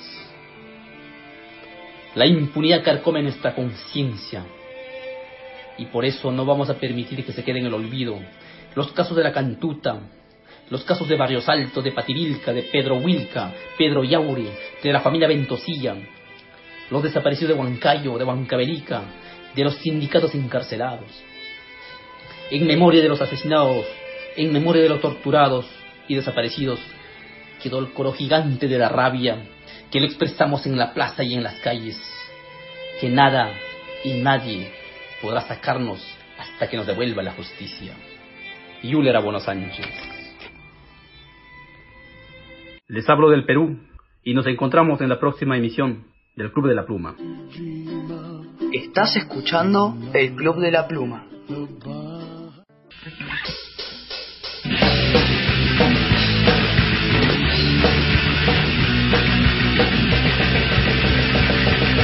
Viva capital, llena de dolor, de fascismo, corrupción, donde el desempleo prevalece donde quiera y la represión te castiga sin razón. Y todavía insurrección, toma tu misión.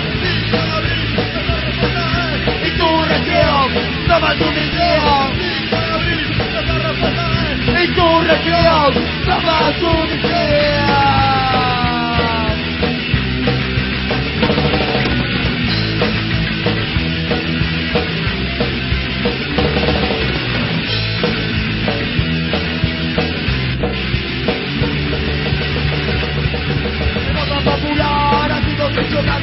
Por la demagogia que el pueblo ha comprado.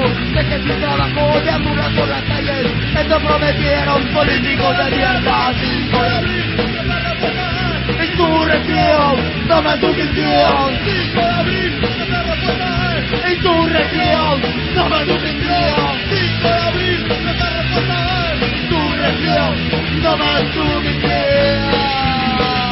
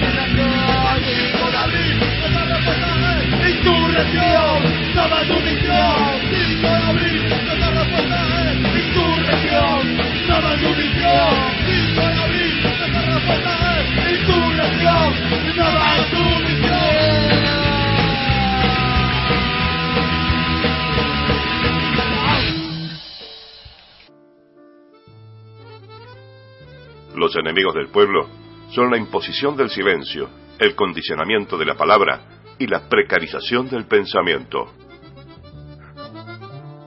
Desde el Grupo Yauda felicitamos enormemente a Norberto Gansi y a todo el equipo del Club de la Pluma. Hacemos reconocimiento especial de la gran labor que hace el Club de la Pluma de socializar problemáticas locales y continentales que han sido invisibilizadas por los medios de comunicación masiva. Los caminos de la patria grande en el Club de la Pluma ahora nos conducen hacia el Brasil imaginariamente, porque allí se encontraría nuestro amigo y compañero, el periodista, el profesor, el militante Bruno Lima Rocha. El presente distópico es el arma de la derecha. De ahí surgen personajes como el nuevo presidente de Argentina, quien, habiéndose promocionado como anticasta, va a recibir a la quinta esencia de la casta, al clan Bolsonaro, lo más decadente, la antipolítica. Desde Brasil, análisis político-social en el Club de la Pluma, la columna de Bruno Lima Rocha.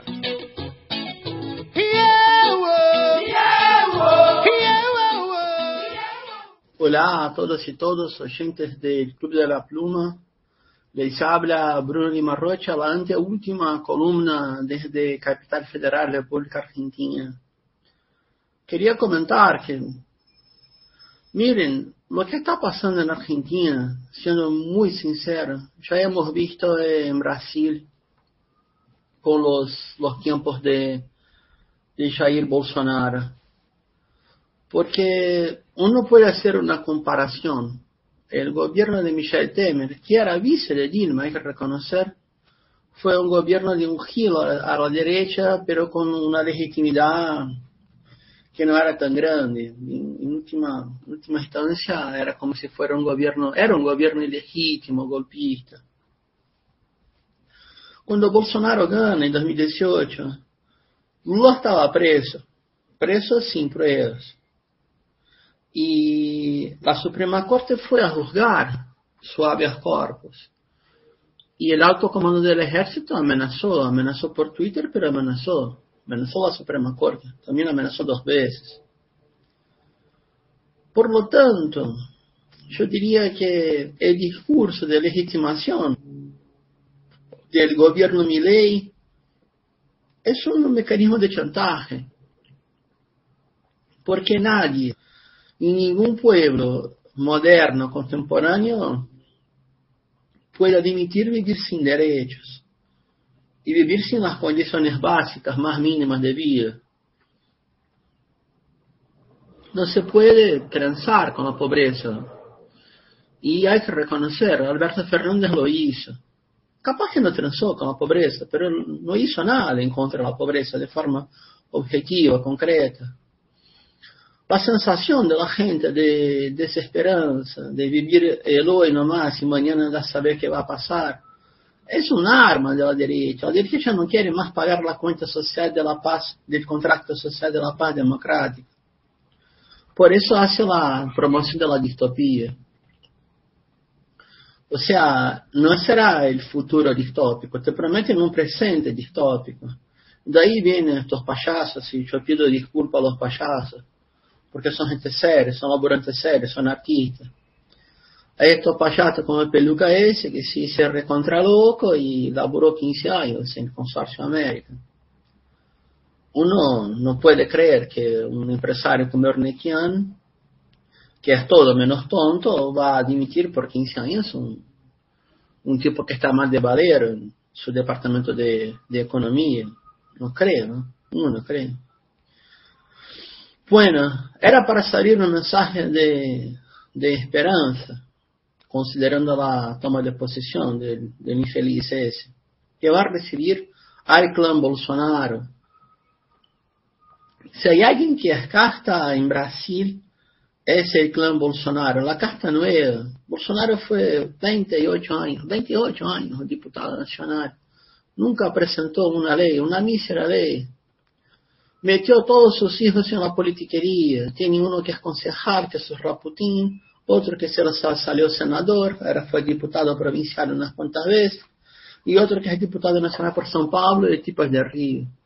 Y el menor, el cuarto, va a concurrir por Santa Catarina. Y la y parece que la gurisa, la hija de con Michelle Bolsonaro, ya tiene sus sus talentos políticos. Se la metieron en el liceo militar sin prueba, sin examen de ingreso, no. Bueno, estos son los señores de la superioridad moral, como decía Milei, no sé qué canal, qué canal chanta es. Vamos a suponer eh, López Rega TV, Gorila TV, la red Cipacha de televisión y network, da saber. Bueno, para concluir. Todo esto cambia, cambia y pasa. El problema es el costo social que genera, es como un costo de una guerra de baja intensidad. Uno mira a 2023 y se acuerda de la película de 2003, creo yo, y como el reflejo de, lo que fue 2001. La pregunta final, a Mireille le gustan, le encantan los helicópteros, da saber. Gracias por escuchar, oír y compartir. Este fue Bruno Lima Rocha para el Club de la Pluma. Estás escuchando el Club de la Pluma.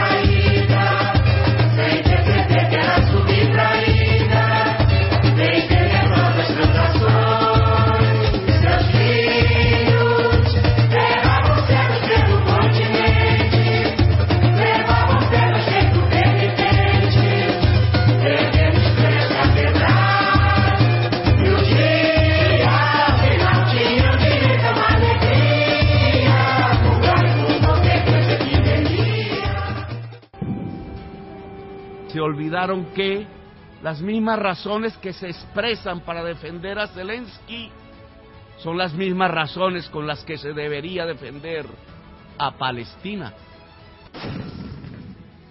¿Cuál diferencia entre Ucrania y Palestina? Pregunto. ¿No es hora de acabar ambas guerras y otras y aprovechar el corto tiempo para construir los caminos para salvar la vida en el planeta? Les propongo que Naciones Unidas auspicie cuanto antes dos conferencias de paz, la una sobre Ucrania, la otra sobre Palestina. Les propongo acabar la guerra para defender la vida de la crisis climática, la madre de todas las crisis.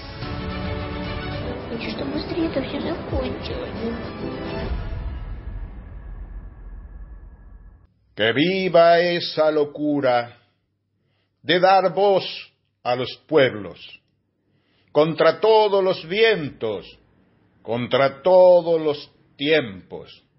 Que viva el Club de la Pluma, alma, voz y sentimiento.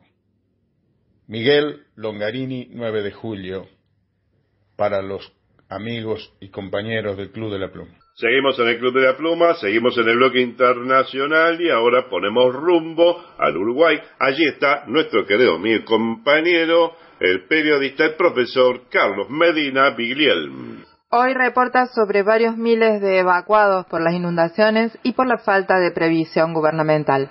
También nos completa el reporte sobre el narco fugado, que apuesta a que el tiempo dirá si él ha sido bueno o malo. Lo mejor, la movilización popular, visibilizando el genocidio al pueblo palestino. Redoblando esperanza y coraje, desde la orilla oriental, el reporte de Carlos Medina Bigliel para el Club de la Pluma. Saludos Norberto. Saludos amigos oyentes e integrantes del Club de la Pluma. Uruguay, inundado pero solidario. Las lluvias no dan tregua en el litoral del país. Hace 45 días se dieron los primeros casos de evacuados por la crecida de ríos y arroyos, principalmente del río Uruguay. Más de 3.500 personas continúan desplazadas de sus hogares en tres departamentos del norte del país, como son Paysandú, Salto y Artigas, por las lluvias en la cuenca alta del río Uruguay en territorio brasileño. El fenómeno del niño, acentuado por el cambio climático, se hace notar en el resto del país, con abundantes precipitaciones que causaron la inundación incluso de zonas bajas en la ciudad de Montevideo. La cumbre de las Naciones Unidas sobre el cambio climático, la COP28, que se celebra en Dubái, Emiratos Árabes Unidos, terminará previsiblemente como otras cumbres antes, con muchas promesas y ninguna medida en concreto para poner fin a la utilización de los combustibles fósiles, principal causa del calentamiento global. Como estaba anunciado, fue transmitido por la televisión, más exactamente por el Canal 4 de Montevideo, un segundo video en el cual se entrevistó al narcotraficante Sebastián Marcet que, recordemos lo dicho por el ex ministro del Interior y ahora candidato para las próximas elecciones Luis Alberto Heber, no está requerido en Uruguay. El narcotraficante opinó en el video que la operación a ultranza, un operativo dirigido por la Secretaría Nacional Antidrogas de Paraguay lanzada para su captura, es una payasada. Búsquenme nomás. Yo no voy a entregarme nunca, dijo.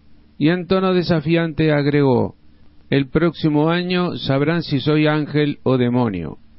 Ante la situación que sufre la población de la Franja de Gaza, que soporta los bombardeos de demolición de las ciudades a manos del ejército, aviación y marina israelíes, la Coordinación por Palestina en Uruguay, compuesta por alrededor de 40 organizaciones sociales, sindicales y políticas, convocaron a una marcha el martes pasado 5 de diciembre denunciando que las cifras de muerte y destrucción de la vida palestina en todas sus formas no paran de aumentar. Esta es la segunda marcha por Palestina desde el inicio del conflicto con Israel a principios de octubre. La primera tuvo lugar el pasado 20 de ese mes, marcha que comenzó en la Plaza Libertad y concluyó en la Torre Ejecutiva. Israel anunció el comienzo de una tercera fase de su ofensiva en la franja. Una de las voceras del colectivo Coordinación por Palestina, María Landi, dijo al semanario Caras y Caretas que el motivo de esta convocatoria es porque la situación en la franja de Gaza no ha hecho más que agravarse. En tanto sigue en prisión en la cárcel de Belmarsh, en Reino Unido, por revelar crímenes cometidos por militares norteamericanos, el periodista australiano Julian Assange, para quien exigimos la inmediata libertad. Esto es todo por ahora, amigos del Club de la Pluma. Desde Montevideo les habló Carlos Medina Villelm. Estás escuchando el Club de la Pluma.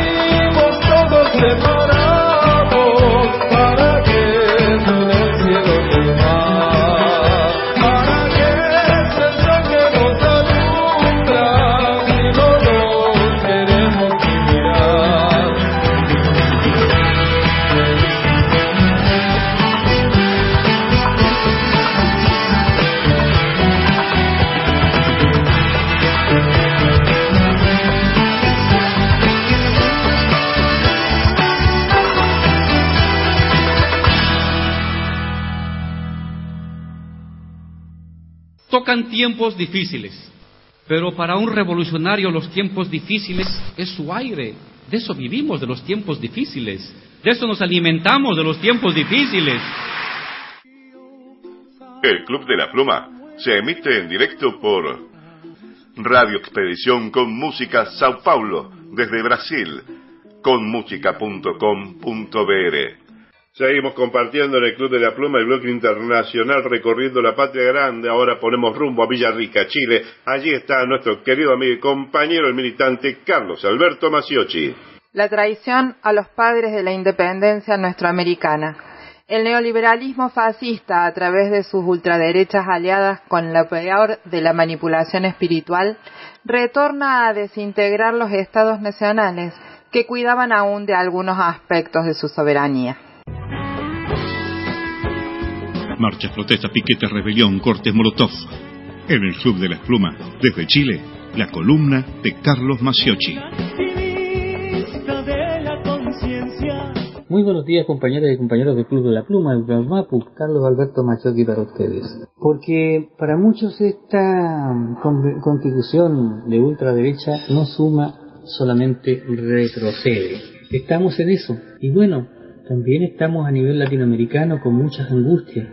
Y esto tiene que ver con cómo se ha ido desarrollando este programa, este proyecto de la ultraderecha para poder denostar todos los aportes y ayudas estatales que se le dan a las clases populares más desventajadas, las más vulnerables. Y yo siempre hago una pregunta, ¿de quién es el gas?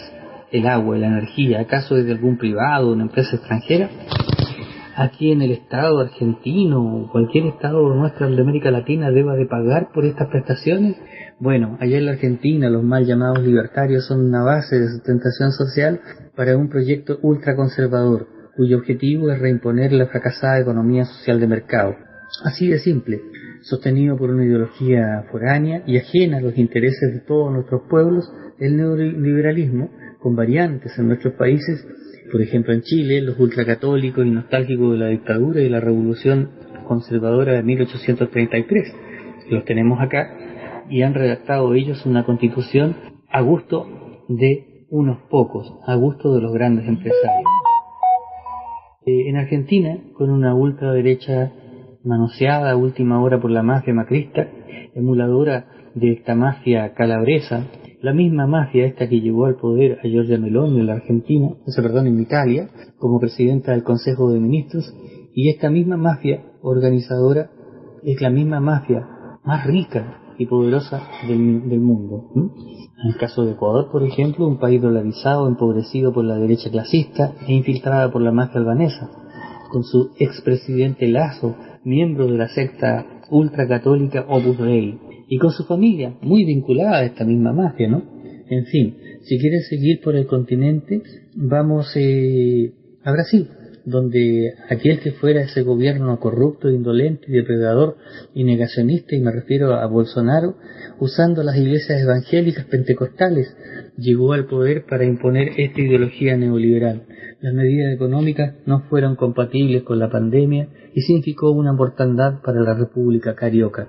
El actual presidente, perdón, este, el actual presidente electo en Argentina, va buscando un alero espiritual en una secta hebrea y se abraza un gobierno nacionalista genocida y a otro payaso misógino y portador de un cúmulo de negaciones y un regadero de sangre en Medio Oriente. Ustedes, preocupados de gente que recibe beneficios del Estado, obviando que vienen grupos económicos a arrebatar todo el patrimonio del Estado argentino.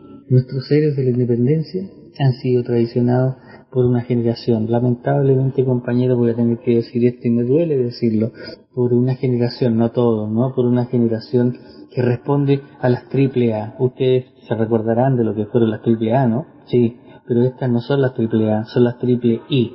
Repito, idiotas, ignorantes e individualistas. La Argentina ha sido traicionada por un sector de la población bastante grande, ¿no? Y abultado. Lamentablemente no tengo otra designación para poder decirlo. Y en la, en la República de Chile, es decir, acá, nuestros vecinos, o sea, sus vecinos, nosotros, también estamos amenazados por esta triple I, que perfectamente pueden ir a votar a favor de una constitución que en realidad va a restar derechos individuales, va a poner en riesgo la democracia, porque en realidad es una constitución hecha a la medida de los grandes empresarios y de algún dictador de turno que vea, entre comillas, amenazado los intereses de quienes son los dueños de Chile. Así que de eso se trata. Estos pocos, estos pocos minutos que estoy con ustedes es como más o menos retratarles qué es lo que va a suceder y qué es lo que tenemos que hacer nosotros e ir rescatando por distintas partes todos los votos en contra que sean necesarios para poder frenar esta avanzada eh, ultrafascistoide, ultraconservadora, ultracatólica y por supuesto traicionera a este suelo. Desde acá del Gualmapu por ustedes un abrazo, saludo, que tengan todos muy buenos días. Desde el Gualmapu para ustedes, Carlos Alberto Machotti, buenos días Alberto, buenos días Gabriel y será hasta el próximo fin de semana. Estás escuchando el Club de la Pluma.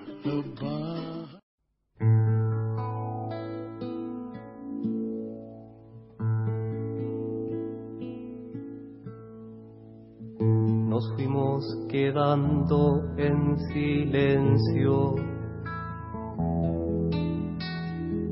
nos fuimos perdiendo en el tumulto. Nos fuimos acostumbrando a aceptar lo que dijeran. Nos fuimos perdiendo en el tumulto. Fue pegando la avaricia. y con ella también la injusticia. Nos gustó los artefactos que ofrecían las vitrinas y se fue apagando nuestro canto. Nos soltamos de las manos dejamos de ser hermanos, levantamos nuestros cercos con ladrillos y cemento, se nos olvidando de mirar atrás. Se nos olvidando de escuchar la paz cambiamos monedas por la libertad. Y en cajas de vidrio escondimos la igualdad.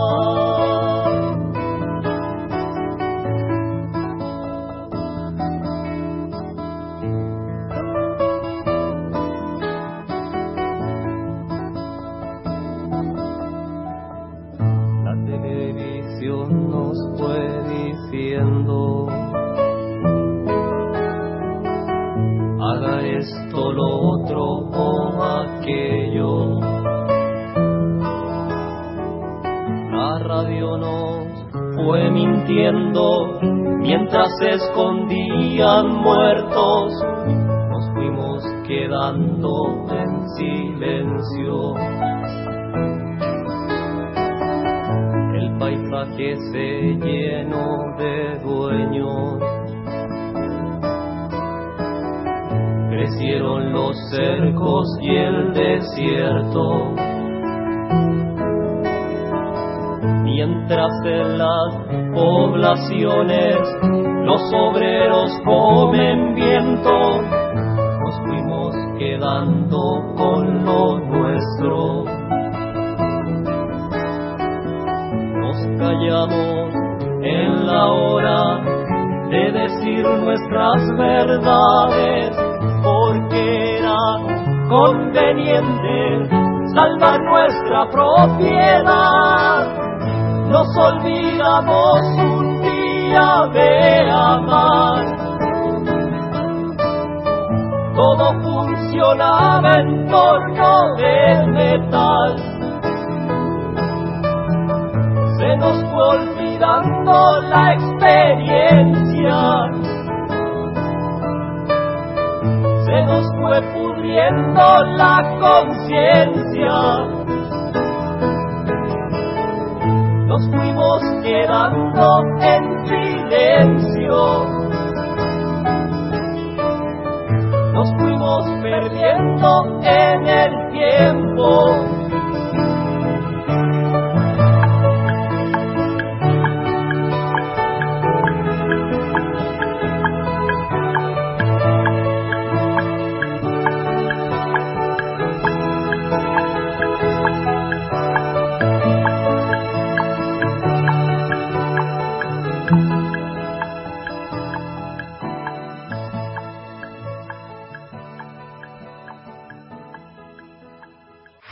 Luchar, vencer, caerse, levantarse, vencer, caerse, levantarse, luchar, vencer, caerse, hasta que se acabe la vida. Ese es nuestro destino. Ah, Para eso, para eso estamos. Hola amigas y amigos del Club de la Pluma, soy Quinturray Melín Rapimán, consejera constitucional electa de Chile por la región de la Araucanía. Un abrazo mucho muy grande y hasta luego, ahí nos estamos comunicando. Para el cierre del bloque internacional compartimos la columna que nos envía nuestra querida amiga y compañera la profesora Viviana Onofri desde Islas Canarias. ¿Desde qué épocas viene condenándose al fracaso la representatividad en las luchas de clase? Con estudios de ingeniería social y psicológica, la red que domina el mundo implementa métodos de, entre comillas, relaciones humanas aplicadas a los movimientos obreros. Con voz argentina, desde las Islas Canarias y con mirada internacionalista, la columna de Viviana Onofri para el Club de la Pluma.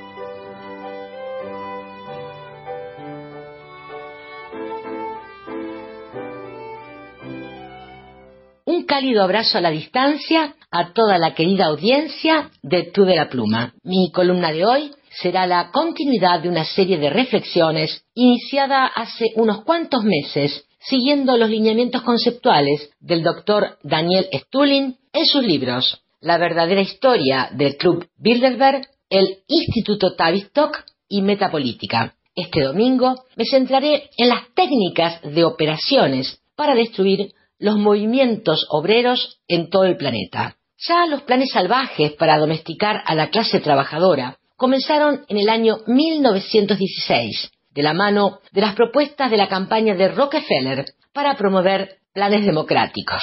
Pero el punto de inflexión fue en los años 40, antes de finalizada la Segunda Guerra Mundial, cuando la estrategia de Rockefeller fue la modificación de la conducta, lavado de cerebros, determinación conjunta, coparticipación y corporativismo para apoderarse de los Estados Unidos y del movimiento de trabajadores de todo el mundo. Fue algo que se hizo simultáneamente en distintos niveles. En 1946, Rees, Instituto Tavistock, Rockefeller, formalizaron el Memorándum Rockefeller, en el cual el general de brigada John Rollin Rees expuso los detalles del pensamiento de su camarilla. La Fundación Rockefeller, que había dado grandes cantidades de dinero al Instituto Tavistock y a sus miembros desde 1934, aceptó de inmediato y la clínica Tavistock se transformó en el Instituto Tavistock de Relaciones Humanas.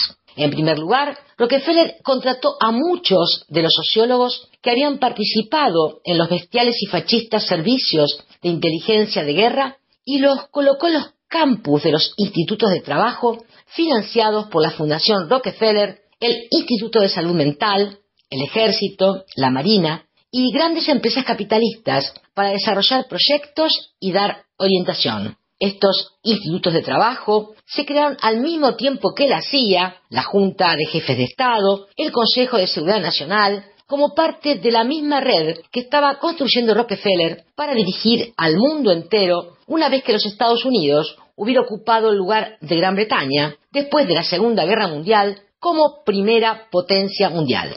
La mayor aportación que hizo Rockefeller a la causa del trabajador fue la total destrucción del movimiento obrero, la perversión y su control mediante las operaciones orquestadas por él y Tavistock, desde el Cuerpo Civil de Conservación hasta la Work Progress Administration, desde la Federación Nacional hasta la Federación Americana del Trabajo, el control del movimiento obrero de los Estados Unidos estaba siempre sometido al control ejercido por los intereses económicos de Rockefeller. Se creía en la supremacía de los empleadores y en la benevolencia del capitalismo y ayudaba a desbaratar huelgas, reclutar vigilantes y dirigir ataques contra la clase obrera. Los tres institutos de trabajo formados, financiados y dirigidos por Rockefeller, Tavistock y otras instituciones son solamente tres de los más de 200 o 300 que crearon los Rockefeller por todo el mundo tras la Segunda Guerra Mundial. El Industrial Research Institute de Bonn y el Department of Social Relations Institute, ambos en Alemania, la Sociedad Argentina de Investigación Operativa,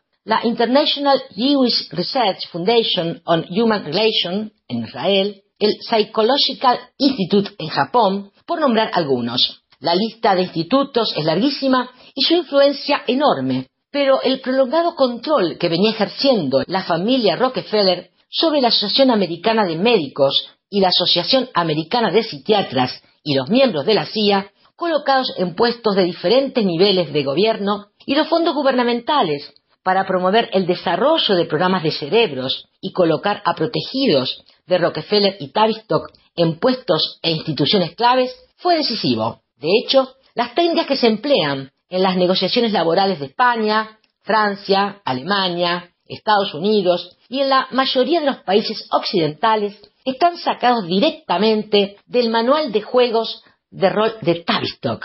Inclusive, antes de una huelga, se analiza a fondo el sindicato, se recopila información y se evalúa tanto al sindicato como a sus subsecciones para ver cómo reaccionan en situaciones de crisis. El Instituto de Trabajo Rockefeller realiza nada menos que 100 o 200 estudios de cada sindicato. Los métodos que emplean están sacados directamente de la teoría conductual de las negociaciones laborales. Primer paso. Se provoca al sindicato ofreciéndoles un contrato particularmente insultante. El sindicato enfurecido sale en masa a las líneas de piquetes, puños cerrados y caras serias y de pocos amigos por todas partes. Rockefeller deja pasar los primeros días. Al tercer día, por la tarde, el líder del sindicato se está pasando la mayor parte del tiempo en la sede, charlando con amigos. Para el cuarto día, los gritos ya no son ni la mitad enérgicos y quedan pocas caras que aún mantengan el gesto serio y de pocos amigos del primer día. Entra en escena Tavistock. La huelga va a ser desbaratada por fases. Los líderes sindicales son llamados a negociar. Ya se ha hecho un completo perfil de ellos, de la estructura de su personalidad, etc. En reuniones estructuradas como sesiones de terapias de grupos, el árbitro modificador de la conducta lleva a cabo, sin que lo sepan los líderes sindicales, ciertos sondeos psicológicos contra ellos. La mayoría de los líderes sindicales son fáciles de manipular. Los negociadores y los capitalistas saben que la presión que representan los ataques de los medios de comunicación, las tensiones de la huelga, la presión de sus iguales y la merma de los fondos para la huelga mella en ellos y que se están desmoronando por dentro. A continuación, se lleva parte al líder para proseguir la negociación. A estas alturas, este ya está muy cerca de suplicar lo que sea, con tal de poder regresar con los suyos, llevando algo en las manos. Pero en lugar de ofrecer a los líderes sindicales mejores condiciones para los trabajadores, se les enseñan las técnicas que han de emplear para venderles la moto a los miembros del sindicato para que estos no piensen que los han estafado. ¿Cómo se hace esto? Se imparte un curso sobre negociación para los líderes y delegados sindicales en el Instituto de Trabajo más cercano. En ese instituto se llevan a cabo programas de modificación de la conducta. Adivine quién dirige los seminarios. Exacto, lo ha adivinado. Los leales psicólogos de Rockefeller. Pero no termina ahí la invasión y posterior conquista de los sindicatos. Cuando llega la siguiente sesión negociadora, los líderes sindicales ya son fáciles de moldear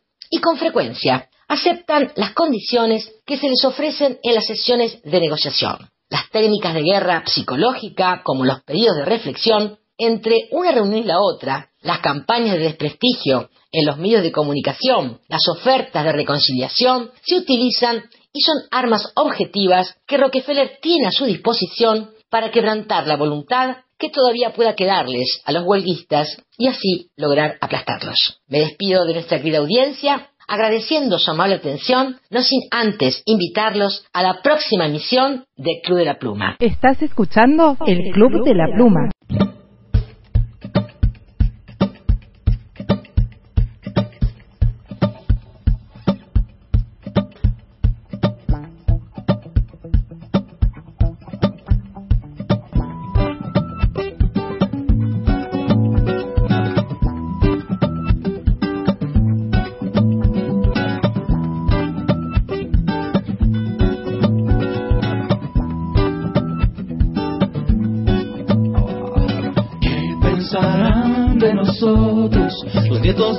Nietos de los nietos de tus nietos? ¿Qué pensarán de nosotros, que fuimos marapunta, enjambre, antídoto y veneno? Tecnificados predadores autodestructivos, sin manual, sin instructivo para evolucionar. Y en el espejo se escurre el tiempo y nuestro, nuestro mirar atrás. Desenfrenado egocentrismo enfermo de sí mismo, del cincel al maquinismo, abismo y espiral, planeta herido, por un primate con el delirio de gobernar. Sangre, instinto insaciable,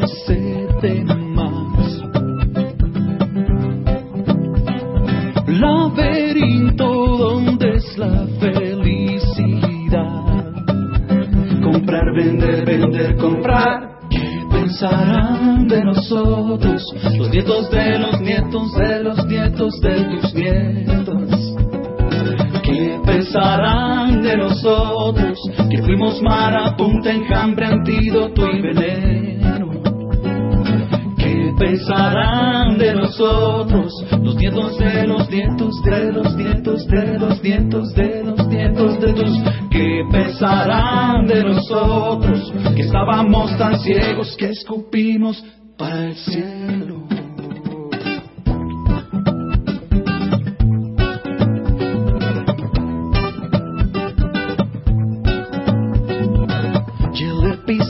De la llama es la codicia de una puta chispa de energía capaz de hacer volar. Buscamos fuego y abrimos fuego contra el que quiera tener de más.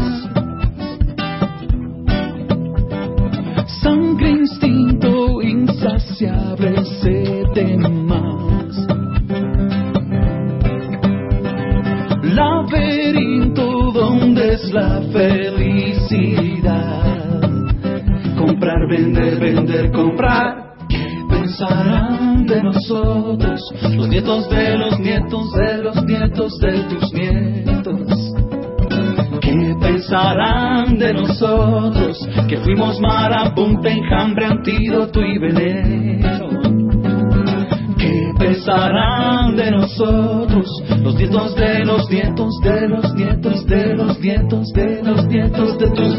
¿Qué pensarán de nosotros? Que estábamos tan ciegos que escupimos para el cielo.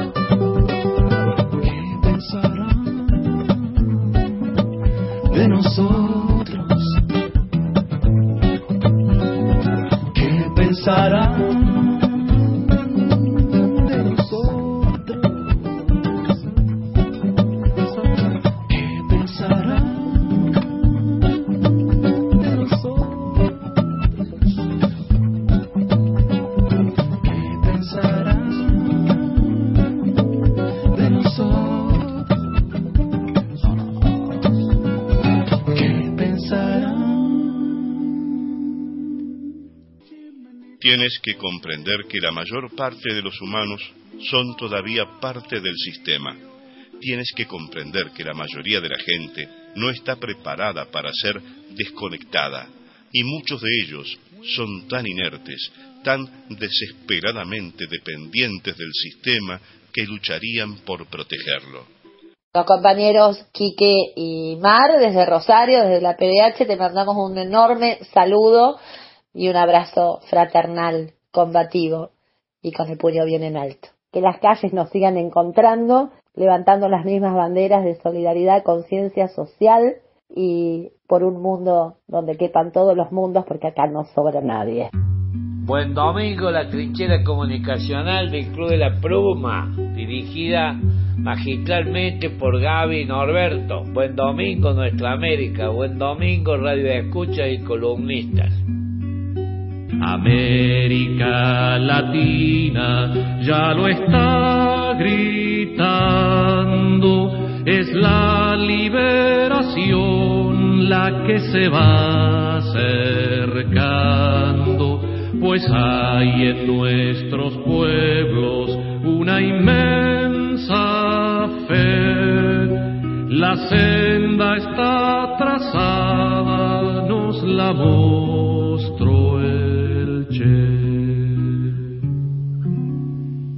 Continuamos compartiendo nuestra trinchera comunicacional de integración del Club de la Pluma y damos inicio al bloque nacional. Lo hacemos con nuestras efemérides en esta oportunidad. El coronel Dorrego. Desde el pasado, personajes que fueron historia en las efemérides del Club de la Pluma.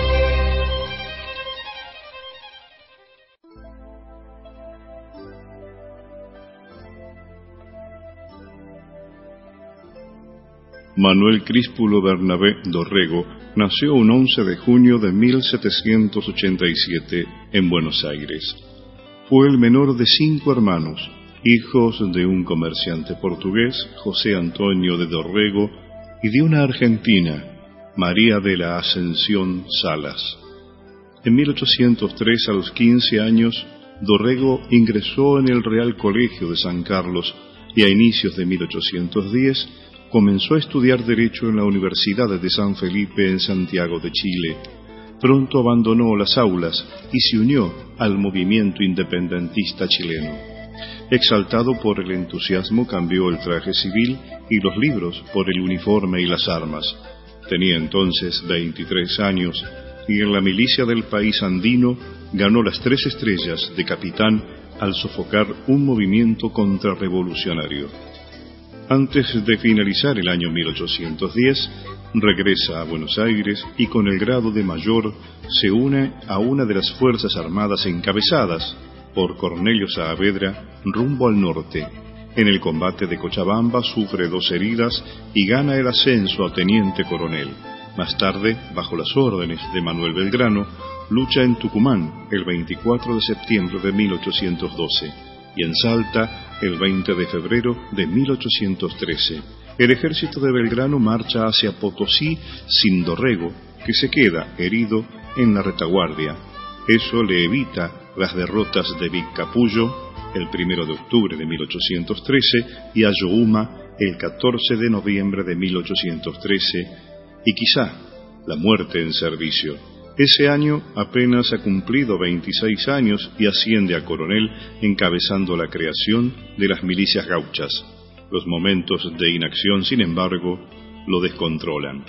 Por indisciplina fue separado de la milicia para ser reincorporado poco después. En 1814 pasó al ejército que operaba en la banda oriental y participó en la batalla de Guayabos frente a las fuerzas de Artigas. De regreso a Buenos Aires se dedicó al periodismo y se opuso a la política del director supremo Juan Martín de Pueyrredón, por lo que fue desterrado en 1816. Residió en las Antillas y en Estados Unidos, en donde se sintió atraído por las bondades de un régimen democrático y federal. Regresó al país en 1820 y asumió la gobernación de la provincia de Buenos Aires durante un breve periodo. Viajó luego a Bolivia para regresar en 1823. Ese año fue nombrado miembro de la legislatura y luego del Congreso Nacional, donde defendió la causa del federalismo. Su oratoria y su estilo fogoso lo convirtieron en el ídolo de la plebe urbana de Buenos Aires y en la principal figura del Partido Federal porteño. El 3 de agosto de 1827 fue elegido nuevamente como gobernador y capitán general de la provincia de Buenos Aires y encargado del Poder Ejecutivo Nacional. Firmó la paz con Brasil sobre la base de la independencia de Uruguay.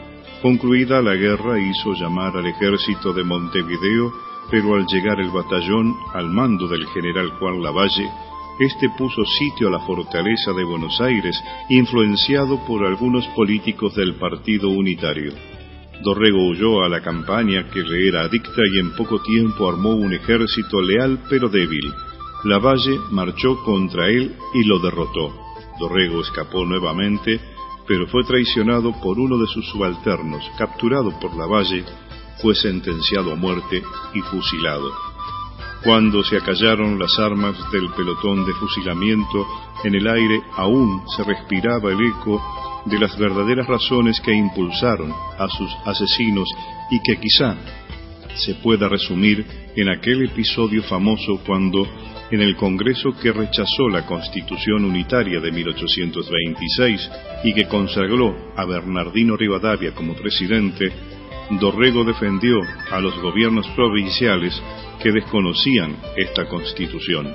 Pero además, allí desenmascaró el artículo 6 del proyecto constitucional rivadaviano que impedía el derecho a voto de la población humilde, afirmando que los asalariados eran dependientes del patrón. Contra semejante limitación de la voluntad popular, Manuel Dorrego se plantó diciendo, yo digo que es el que es capitalista el que no tiene independencia, como tienen asuntos y negocios, quedan más dependientes del gobierno que nadie. A estos es a quienes deberían ponerse trabas. Si se excluye a los jornaleros, domésticos, asalariados y empleados, entonces, ¿quiénes quedarían? Un corto número de comerciantes y capitalistas. Estas palabras y la acción política que las sostuvo durante los siguientes años fueron una afrenta para la oligarquía que jamás olvidó y se constituyeron en su sentencia de muerte.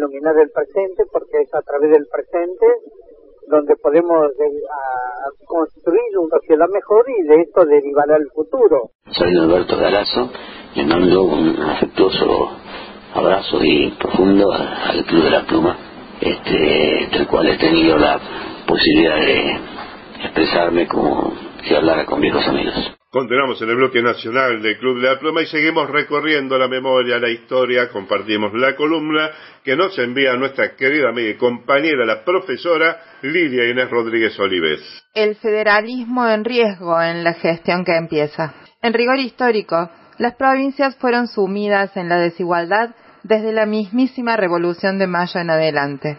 Atentar contra los mecanismos de redistribución de los beneficios económicos del puerto es atentar contra la unidad nacional y la gobernabilidad. Para no desaparecer, para ser capaces de exorcizar la muerte, un espacio para la memoria, la columna de Lidia Inés Rodríguez Olives para el Club de la Pluma.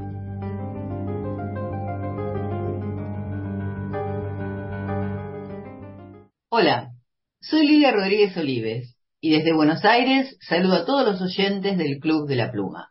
En las manifestaciones del recientemente electo Javier Milei, un tema constituye incertidumbre y preocupación en los gobernadores. Me estoy refiriendo a su decisión de eliminar los fondos de coparticipación y también las ATN, asignaciones del Tesoro Nacional que el gobierno central gira a las provincias. En el abordaje que la derecha hace de este tema, se da por supuesto que las provincias gastan en exceso, que los gobiernos están sobredimensionados por el empleo público y que éste no responde a las necesidades de funcionamiento sino a objetivos de reclutamiento político. Pero sin conocer la historia de nuestro federalismo, todo diagnóstico será errado, como también lo serán las soluciones que se quieran aplicar. La Constitución sancionada en 1853 estableció que Argentina sería una república federal, porque las provincias preexistieron a la formación del Estado Nacional y se reservaron en ese momento espacios de autonomía en la toma de decisiones y una participación en el gobierno central a través de la representación en la Cámara de Senadores. El federalismo implica la unión, bajo un gobierno común, de un conjunto de estructuras menores en condición de igualdad. Pero esa igualdad, en 1853, era ya inexistente. El inicio del marcado desequilibrio que persiste en la actualidad hay que buscarlo tempranamente en nuestra historia, porque fue la Revolución de Mayo la que produjo un desplazamiento del centro económico de gravedad del interior hacia el Río de la Plata. Y es a partir de allí que el país se divide en provincias ricas y provincias pobres. La apertura comercial impuesta por la primera Junta y sostenida por los gobiernos posteriores benefició a Buenos Aires y a las provincias del litoral. La ganadería y el comercio crecieron, se amplió el mercado de cuero, y aumentó el valor de la tierra. Hacendados y comerciantes prosperaron. Pero esta riqueza se construyó sobre la pauperización del resto del territorio. Porque bajo el dominio español, las provincias del interior habían logrado cierto grado de integración y desarrollo económico. Satisfacían las necesidades locales y generaban excedentes que se comercializaban con otras regiones. La población del virreinato se abastecía con tejidos de Córdoba, géneros de lino de Catamarca, fajas de Corrientes, vino y coñac de Cuyo, carros y azúcar de Tucumán. Las manufacturas eran el centro de su economía, en tanto que la ganadería era escasa o inexistente. La apertura del puerto de Buenos Aires inundó el territorio de mercancías importadas. El impacto resultó mortal sobre las economías del interior que por su escaso desarrollo necesitaban del proteccionismo para poder crecer y estar en condiciones de competir. Pero el interés de comerciantes y hacendados porteños se impuso y la industria doméstica quedó al borde de la ruina. Las políticas económicas para exclusivo beneficio de las zonas ganaderas del Río de la Plata tuvieron continuidad durante la primera mitad del siglo XIX y fueron la principal causa de las guerras civiles que enfrentaron a unitarios y federales. El perjuicio que el libre comercio implicaba para la producción manufacturera del interior cobró visibilidad en los sucesivos reclamos de los gobernadores. En 1816, San Martín, desde la gobernación de Cuyo, pedía al Congreso de Tucumán medidas proteccionistas que grabaran el ingreso de bebidas desde España y Portugal, porque perjudicaban seriamente la producción local. El mismo reclamo hacía en 1831 Pedro Ferré, gobernador de Corrientes, afirmando que no era suficiente el bajo precio de los productos importados, porque las provincias habían llegado a tal grado de pobreza que ya no podían comprar ni lo barato. Pero Buenos Aires se aferraba al monopolio del comercio exterior, a la exclusividad de su puerto, de su aduana y a las ventajas de exportar materias primas a cambio de manufacturas, mientras que sus intereses se ligaban cada vez más a Europa y especialmente a Inglaterra. Como consecuencia, algunas zonas del interior primarizaron su economía para poder sobrevivir y establecieron circuitos comerciales con los países limítrofes, como lo hizo Mendoza exportando ganado a Chile, o Tucumán con la caña de azúcar que comercializaba en Bolivia. Pero la pobreza se hizo más fuerte en las regiones que no tuvieron esa posibilidad, como Santiago del Estero o Catamarca.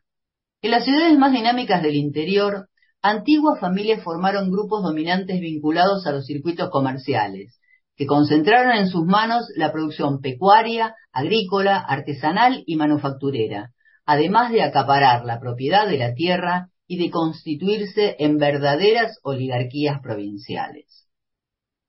Todo esto quiere decir que al momento de sancionarse la Constitución en 1853 y constituirse la Unión Territorial después de la Batalla de Pavón en 1861, las provincias ya no eran iguales. La zona que concentraba la mayor riqueza era sin duda la pampeana, impulsada por su puerto y por los importantes recursos de la aduana. Los enclaves de Mendoza y Tucumán, a pesar de sus circuitos comerciales, no se acercaban a la prosperidad de la zona central. En otras regiones, la pobreza y la falta de recursos se extendían. Esta disparidad de intereses, que dificultaba los consensos necesarios para el ordenamiento institucional, fue superada por el roquismo en su medio siglo de hegemonía. Roca absorbió las demandas de las élites y oligarquías del interior, asegurándoles protagonismo y presencia en la administración y diseño de las políticas estatales. Con su característica agudeza, Jorge Sábato afirmaba que los grupos del interior compensaban con su presencia dentro del Estado los desequilibrios socioeconómicos del nuevo orden que se estaba conformando. Los cordobeses Juárez Selman y Figueroa Alcorta el salteño José Evaristo Uriburu y hasta el mismo Roca, oriundo de Tucumán, son la expresión más visible de estos consensos.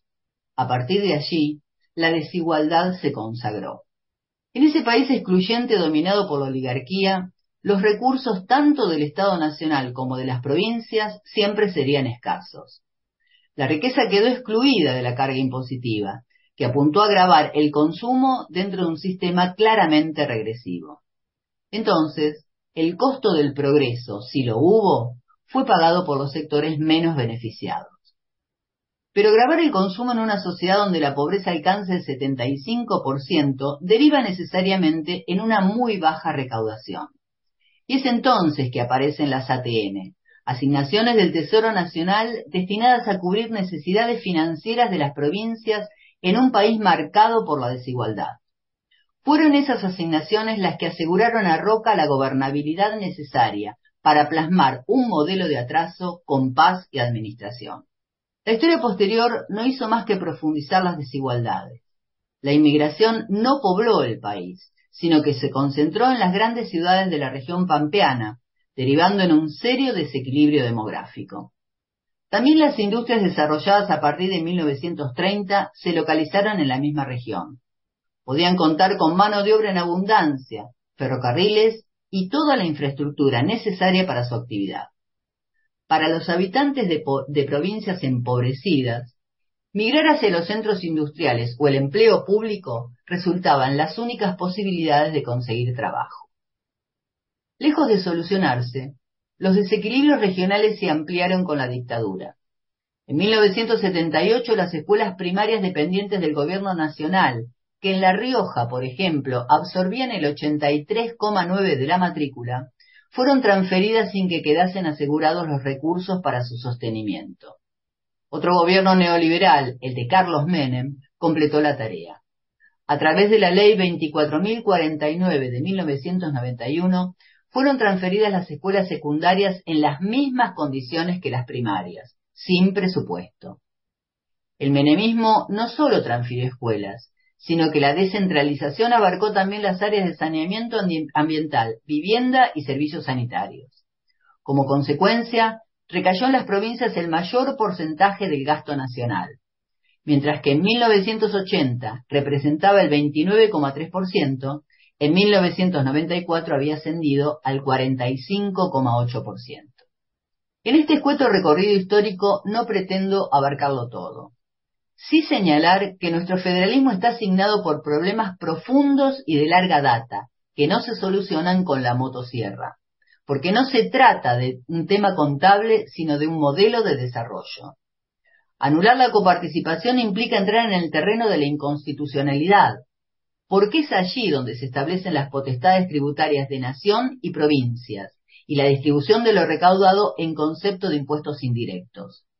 En cuanto a los porcentajes de esa distribución, existen leyes que regulan los montos y no podrán ser modificados sino a través de una norma de la misma jerarquía. Las ATN, por su parte, compensan a las provincias por modelos que las perjudicaron truncando sus posibilidades de desarrollo y por procesos históricos donde la recaudación se ha ido concentrando en cabeza del Estado Nacional, en tanto que gran parte de los servicios fueron descentralizados sin presupuesto. Desconocer todo esto es sumir a la nación en el caos y abrir paso a la ingobernabilidad. Es profundizar los problemas sin solucionarlos. Y si ese es el plan Milei, el nuestro será resistirlo. Desde Buenos Aires, saludo a todos los oyentes del Club de la Pluma. Estás escuchando el Club de la Pluma.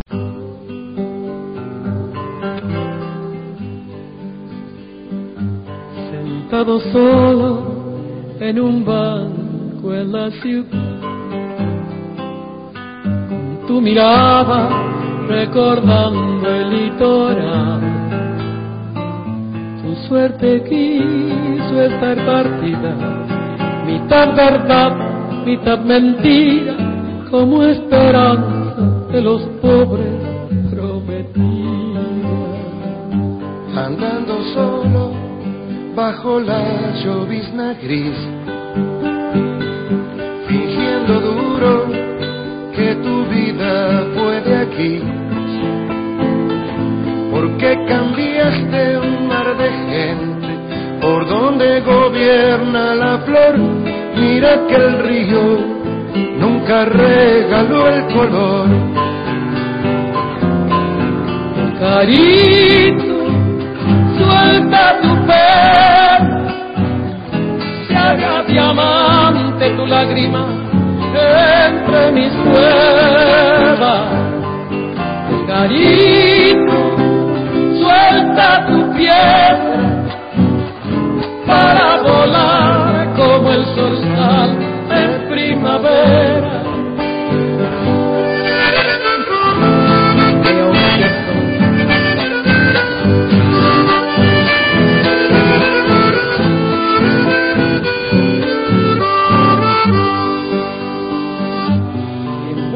Aires los zapatos son modernos, pero no lucen como en la plaza de un pueblo. Deja que tu luz chiquitita hable en secreto a la canción para que te acaricie un poco más el sol.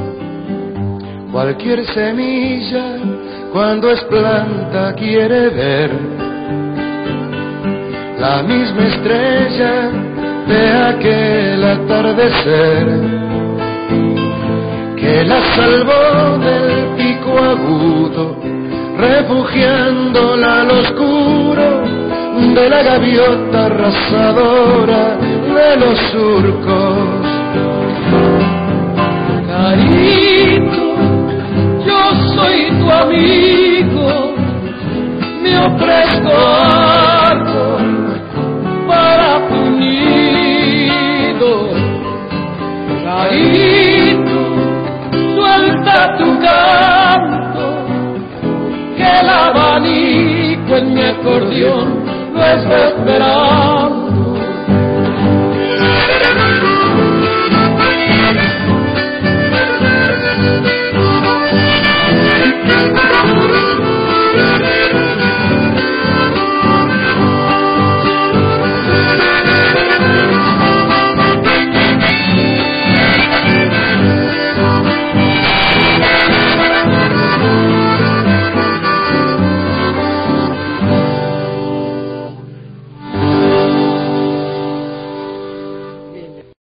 Les ruego que tengan mucha memoria, como sacaban la ley de intangibilidad de los depósitos y ponían el corralito al otro día, violaron prácticamente todas las normas, empobrecieron a todos los argentinos, nos endeudaron como nunca en la patria, llegamos a un 60% de pobreza y hoy hablan que dicen nosotros somos la garantía de la recuperación democrática. Vaya, aquí tenemos historia para hablar de democracia, lo que pusimos la cara, la espalda, el lomo y los compañeros durante tanto tiempo en la historia, recordando lo que pasó las dos veces que se fueron, recordando ese helicóptero que los llevó, recordando que son las mismas caras, argentinos y argentinas, cuidemos lo logrado, porque la Argentina hoy, todas las batallas que tiene que dar para pagar la deuda, es la deuda que nos dejaron. El Club de la Pluma se emite en diferido los sábados y domingos a partir de las 13 horas por FM Alternativa, fmalternativa.com.ar. Cuando la mentira es la verdad, es la propuesta que trae al Club de la Pluma nuestro querido amigo y compañero, el militante Cacho Cacho Cacho de Buenos Aires. El nuevo presidente hace hincapié en las LELIX y los propietarios son los bancos. Alguien pagará por ese arreglo con los poderosos. Se hará con el Fondo de Sustentabilidad de los Jubilados, la casta que volvió para terminar lo que había empezado con el desgobierno de los CEOs desde diciembre de 2015. Historia, memoria, actualidad, reescribiendo hechos. Cuando la mentira es la verdad. La columna de Cacho Cacho para el Club de la Pluma. Cuando la mentira es la verdad. Hola amigos del Club de la Pluma, les habla Cacho Cacho desde Buenos Aires, Argentina.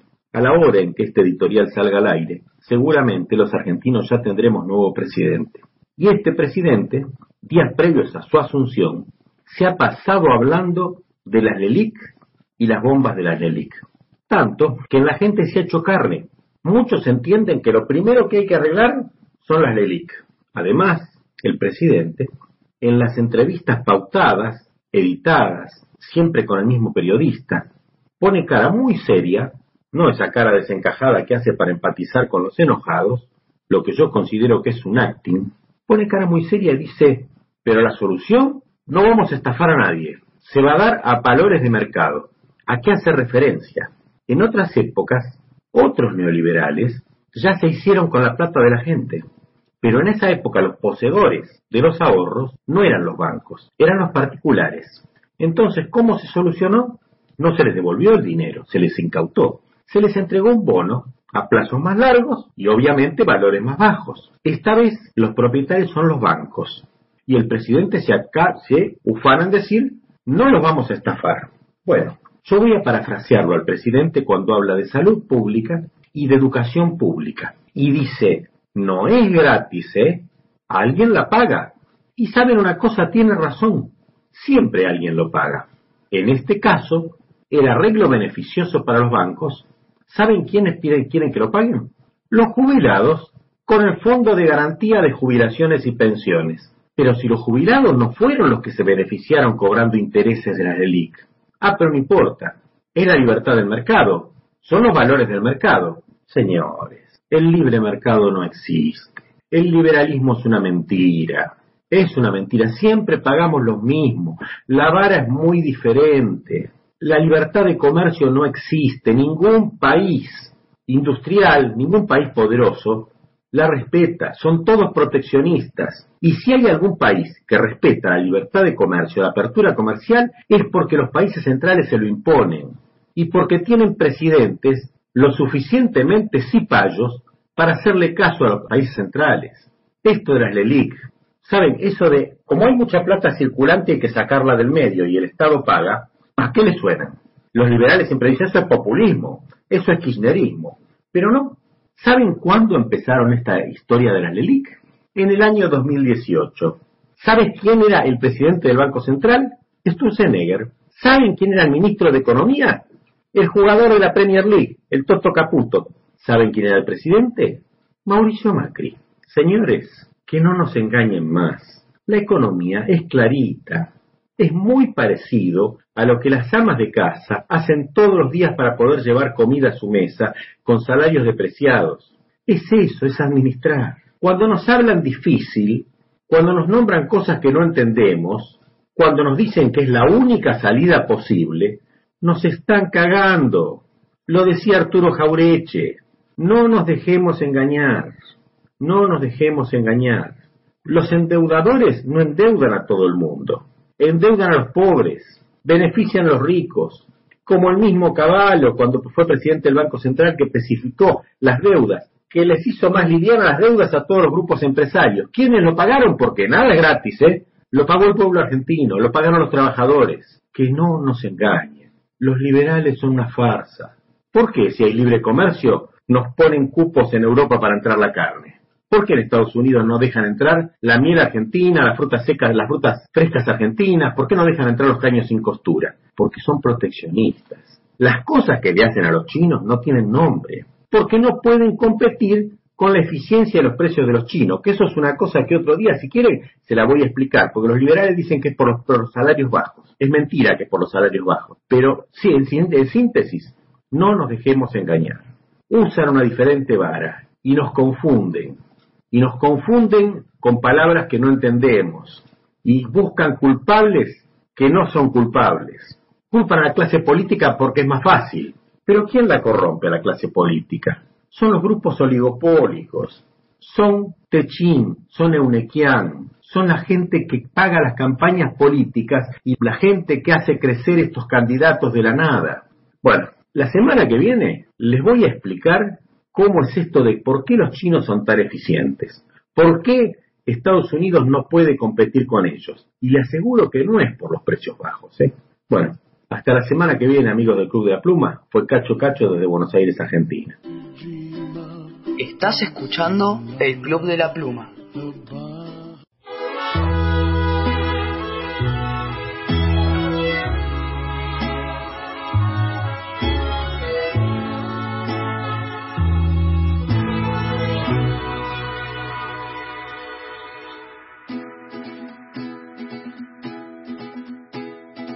La leyenda que en un pueblo de acá cercano vivían preocupados, pero un poco acostumbrados a estar bien. Eh, eh. Allá no sobraba nada, pero a nadie le faltaba. Se olvidaron del pasado y de a poco se empezaron a quejar. Ay.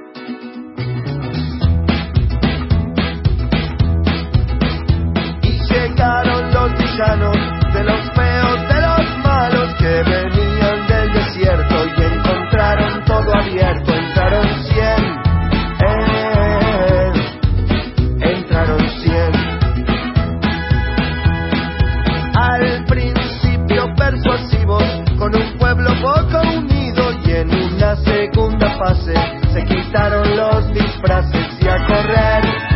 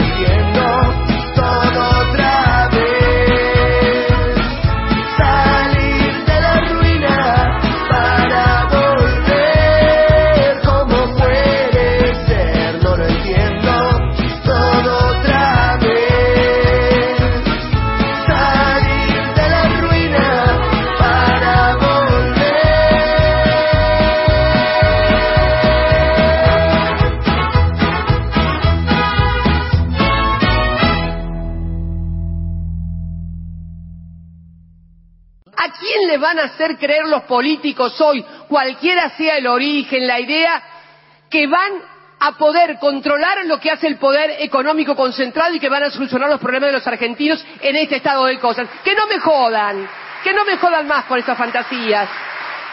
Querida gente del Club de la Pluma, los saluda Cristian Adriani desde Berizo Digital.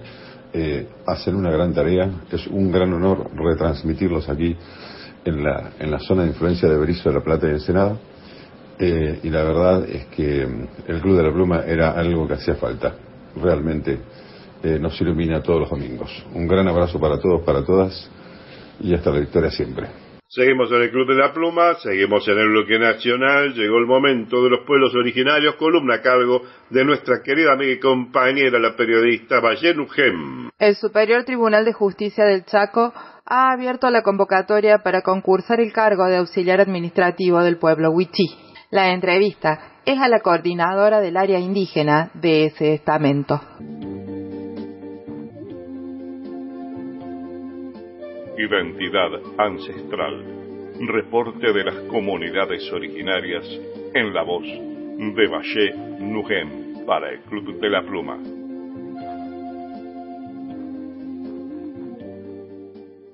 ¿Cómo están Gaby y Norberto y a todos los compañeros del Club de la Pluma? Un placer poder estar con ustedes compañeros y compañeras en este espacio radial. Vamos con la información, en este caso en nuestra provincia del Chaco, se trata más precisamente de la zona del impenetrable concurso para auxiliar administrativo perteneciente a Pueblo Huichí. El pasado 30 de noviembre comenzó la inscripción y hasta el 15 de diciembre podrán inscribirse para participar del concurso de oposición y antecedentes para cubrir el cargo de auxiliar administrativo o administrativa perteneciente al pueblo Huichí para cumplir funciones en el multifuero de Misión Nueva Pompeya.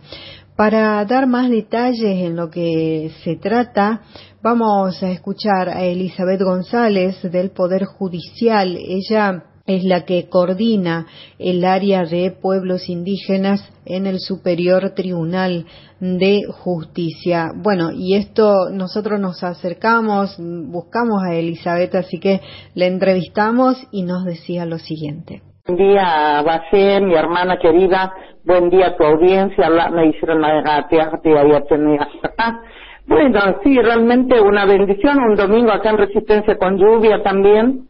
Y sí, es una alegría siempre poder eh, hablar eh, con ustedes, poder llegar un poquito con nuestra voz hacia las familias, a la comunidad, ¿verdad? Y en esto que estamos hablando, realmente para nosotros, los pueblos indígenas, es eh, un logro muy importante, muy importante porque durante este año hemos tenido varios llamados concursos y oposición con antecedentes para los pueblos indígenas y eh, hemos tenido el primero ya concurso ya con los hermanos que salieron, digamos, con todos los hermanos que se presentaron en el Sausalito, que habían iniciado 15 personas eh, inscripta y después quedaron nueve por falta de documentación y en realidad el día que ah, hubo el examen eh, salieron, se presentaron cinco y los cinco, uno salió pero van a quedar todos en, la lista de mérito. Quiere decir que en el momento que hace falta ya, ya son convocados estas personas que quedan, digamos, en esto, en este orden de mérito que hay.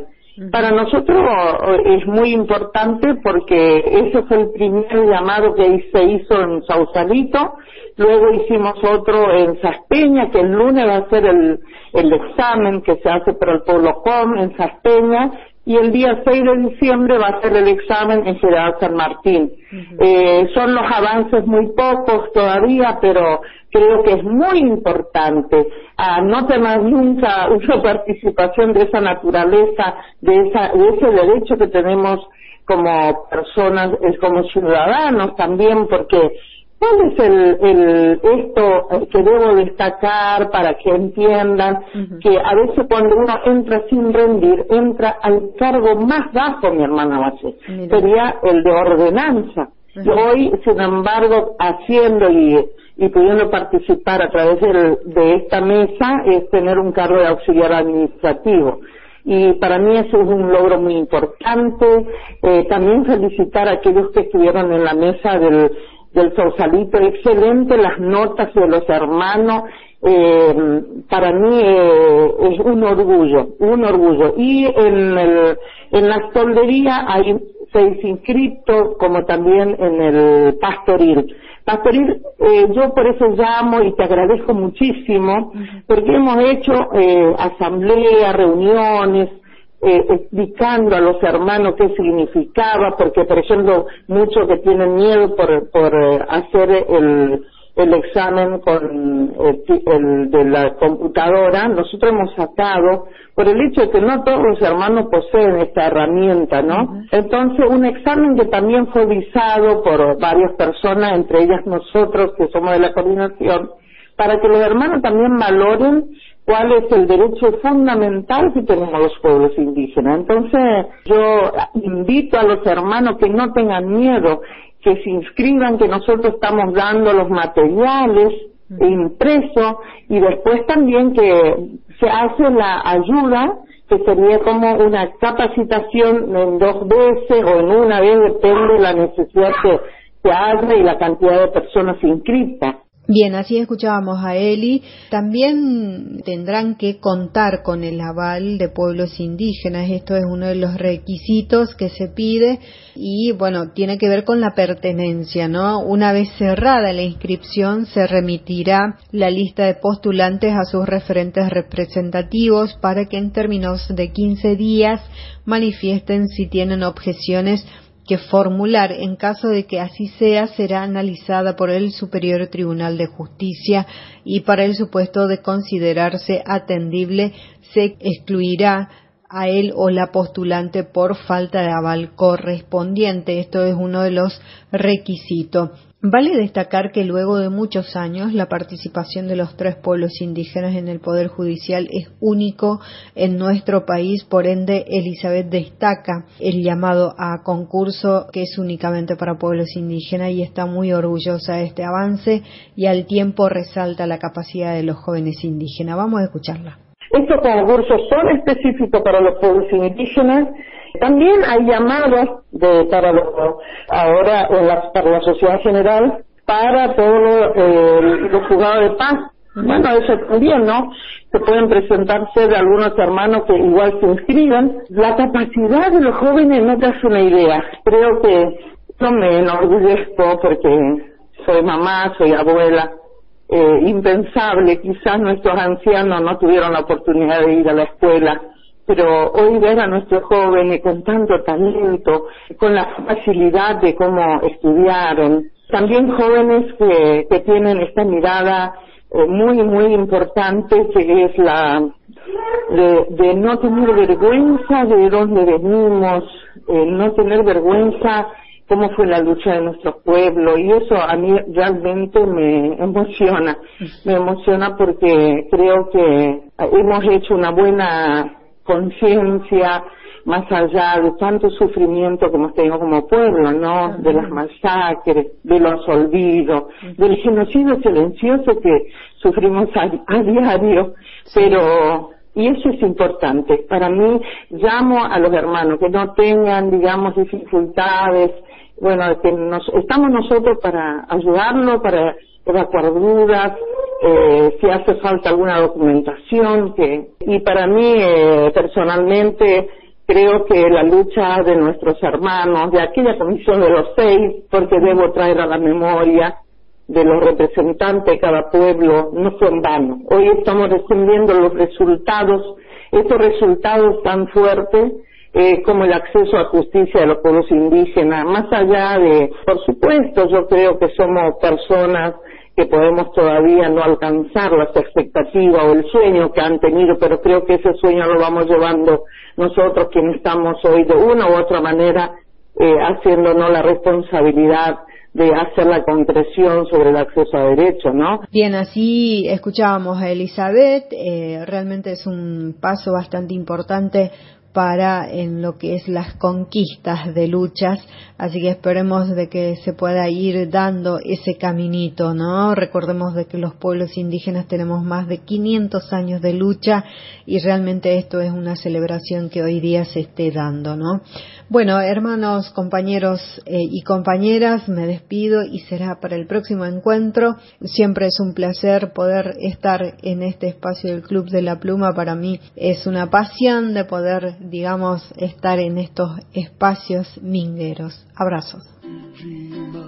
Estás escuchando el Club de la Pluma. Anoche te escribí en casa sonaron disparos, la tierra mojada, mis manos heladas y el vaho empañando sus pasos. No tengo dónde huir, pero sé que sirvió de algo luchar contra aquellos que imponen con miedo vivir humillada. Resistir, han escrito con sangre una vida, este lado de la orilla, no queda otra opción, vencer o morir. Y al anochecer, las balas silbaron para recordarme por lo que luché, pero volveré, seremos millones abriendo conciencias y así renacer. Y al anochecer, las balas silbaron para recordarme por lo que luché, pero volveré, renacer.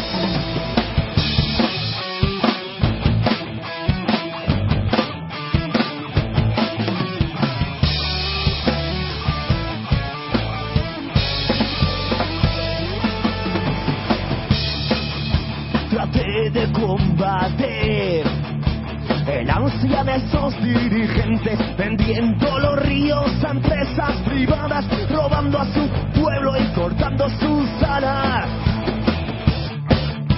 Aunque ya no esté aquí, dejé mil semillas plantadas, mi tierra respira América Latina, no vende a su gente de sangre valiente.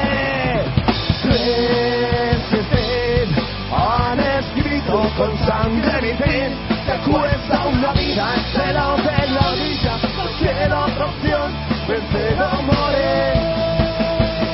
Y al anochecer, las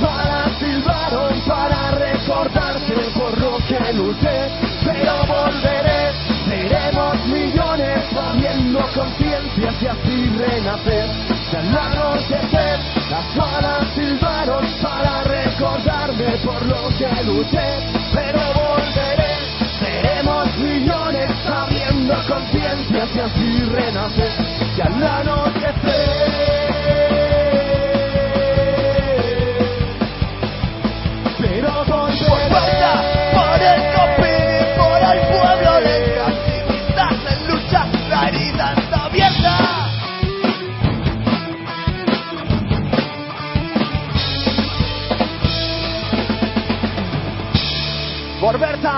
por el Copini, por el pueblo lenca, activistas en lucha, la herida sigue y sigue abierta. Muchísimas gracias.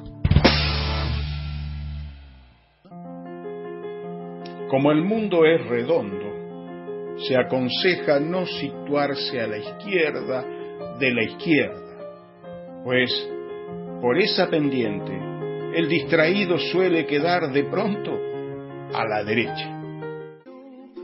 El Club de la Pluma se emite en directo por DN Radio Ecuador, dnradioec.com. En el bloque nacional del Club de la Pluma compartimos la columna que nos envía nuestro querido amigo y compañero el periodista Jorge Ariel Basalo de Boca en Boca. Un recorrido histórico por estos casi 100 años transcurridos desde 1930, desde el primer golpe de Estado que hubo en Argentina contra el gobierno de Irigoyen. ¿Qué nos deja el neoliberalismo cada vez que llega al poder?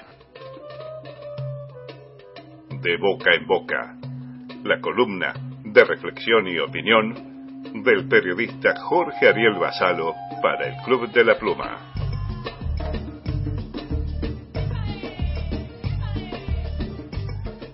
Hola a las amigas y a los amigos del Club de la Pluma, contarles desde lo más profundo de nuestros corazones que son horas muy tristes para la República Argentina, porque una vez más se instala un gobierno de perfil neoliberal, saqueador, cipayo, apátrida, endeudador y que seguramente nos va a dejar a una Argentina con las rueditas para arriba como uno de esos vehículos que se dan vuelta allá por el año 2027.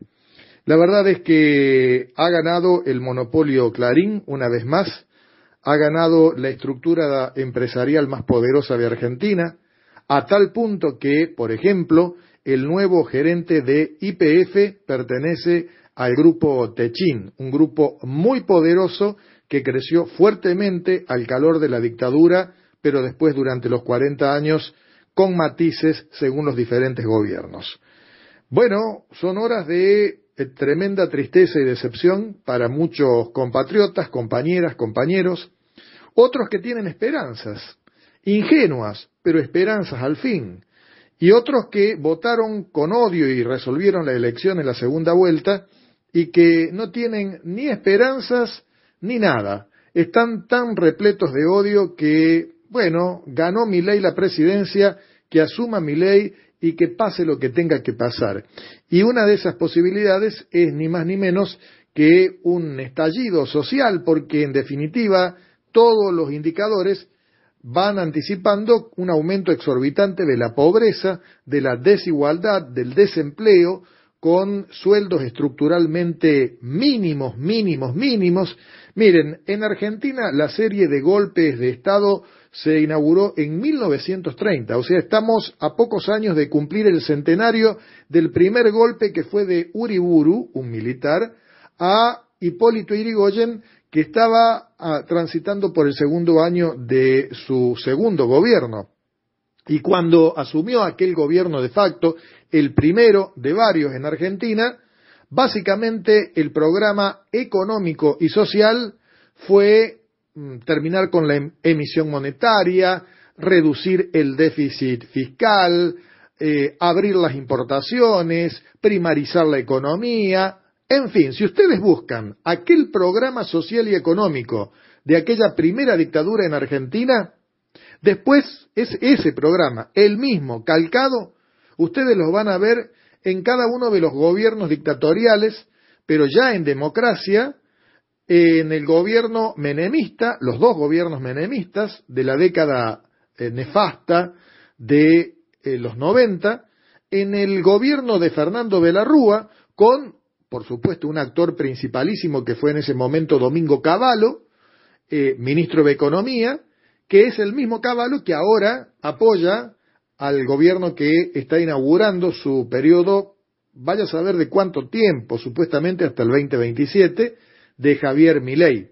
Son los mismos protagonistas con los hijos o los nietos y las mismas políticas, la misma plataforma, las mismas propuestas, el mismo programa de Uriburu en el 30, después se repitió en el 76, cuando la dictadura genocida trajo, por ejemplo, a un ministro de Economía como José Alfredo Martínez de Oz, que repetía exactamente estas mismas palabras se inaugura hoy una nueva etapa en la economía argentina, bla, bla, bla, bla, bla, o sea, se inauguraba la patria financiera, el negocio financiero, la bicicleta financiera, se cerraban las fábricas, miles y miles y miles de trabajadores en la calle, represión, campos de concentración, secuestros, bueno, todo el horror que vivimos en esa noche tan larga para la República Argentina. Y ya en democracia pasó en los 90 con las privatizaciones, que en realidad fue el saqueo de las empresas públicas estratégicas como Aerolíneas Argentinas, como IPF y otras empresas estratégicas, y que después se consumó en el estallido social del año 2001. Después tuvimos la gran suerte de la llegada de Néstor Kirchner y de Cristina Fernández de Kirchner para que Argentina aterrizara a finales del 2015 casi desendeudada, con el casi pleno empleo, no había casi falta de trabajo, el mejor salario eh, de Latinoamérica, eh, con científicos que ya habían desarrollado y puesto en órbita dos satélites ARSAT, con un calendario de vacunación gratuito y obligatorio de 19 vacunas, uno de los más completos del mundo, en fin, y puedo seguir repasando la lista con asistencia social, con la asignación universal, con el programa eh, que favorecía a los estudiantes universitarios, en fin, eh, un montón de derechos. Llegó el macrismo, rápidamente cortó todo esto y por eso, digo, lo del macrismo fue tan nefasto que en solo cuatro años el endeudamiento externo en dólares llegó a los 120 mil millones. Es muy simple, no pueden fugarse pesos.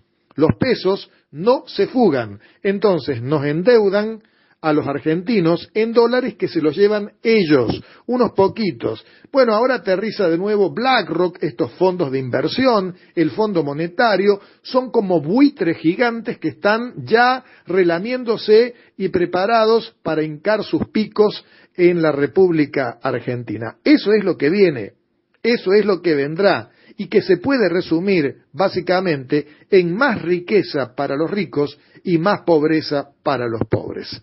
Claro que ahora estamos frente a un panorama bastante incierto en relación a la profundidad del abismo. Hemos caído a abismos muy profundos. Néstor Kirchner se refería a ellos como los infiernos.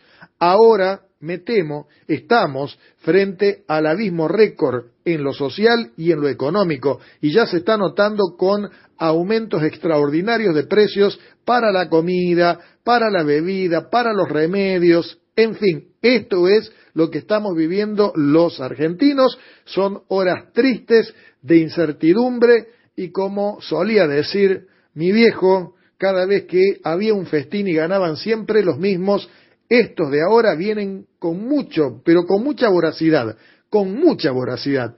Se van a comer todo, no van a dejar ni las obras. Estás escuchando el Club de la Pluma.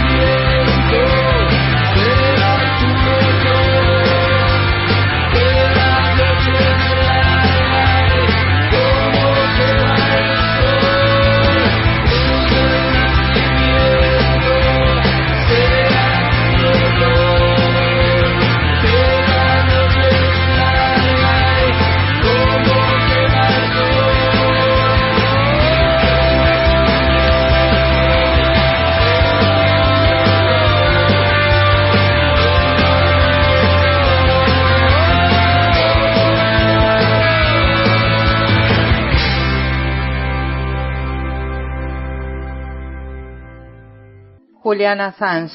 Un hombre entero preso por practicar periodismo responsable. Hay que liberar a Assange. A todos y todas nos hace falta ese pedacito de libertad. Amigos, le mando un fuerte abrazo a, a todos los compañeros de la red de emisora del Club de la Pluma y bueno, como cada domingo transmitiendo acá desde Presidente Derqui en FM Hall. Le mando un abrazo grande. Soy Luis Lejano, director de FM Hall de Presidente Derqui. Un abrazo grande para todos. Entre todos nos amuchachamos y seguimos compartiendo nuestra trinchera comunicacional de integración en el Club de la Pluma en el bloque nacional. Le damos paso al poeta popular Camilo Centofoco. Un detallado recuerdo lunfardo que parece traído del futuro.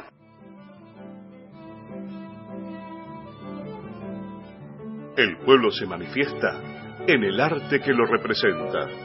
La columna del poeta popular Camilo Centofuoco para el Club de la Pluma.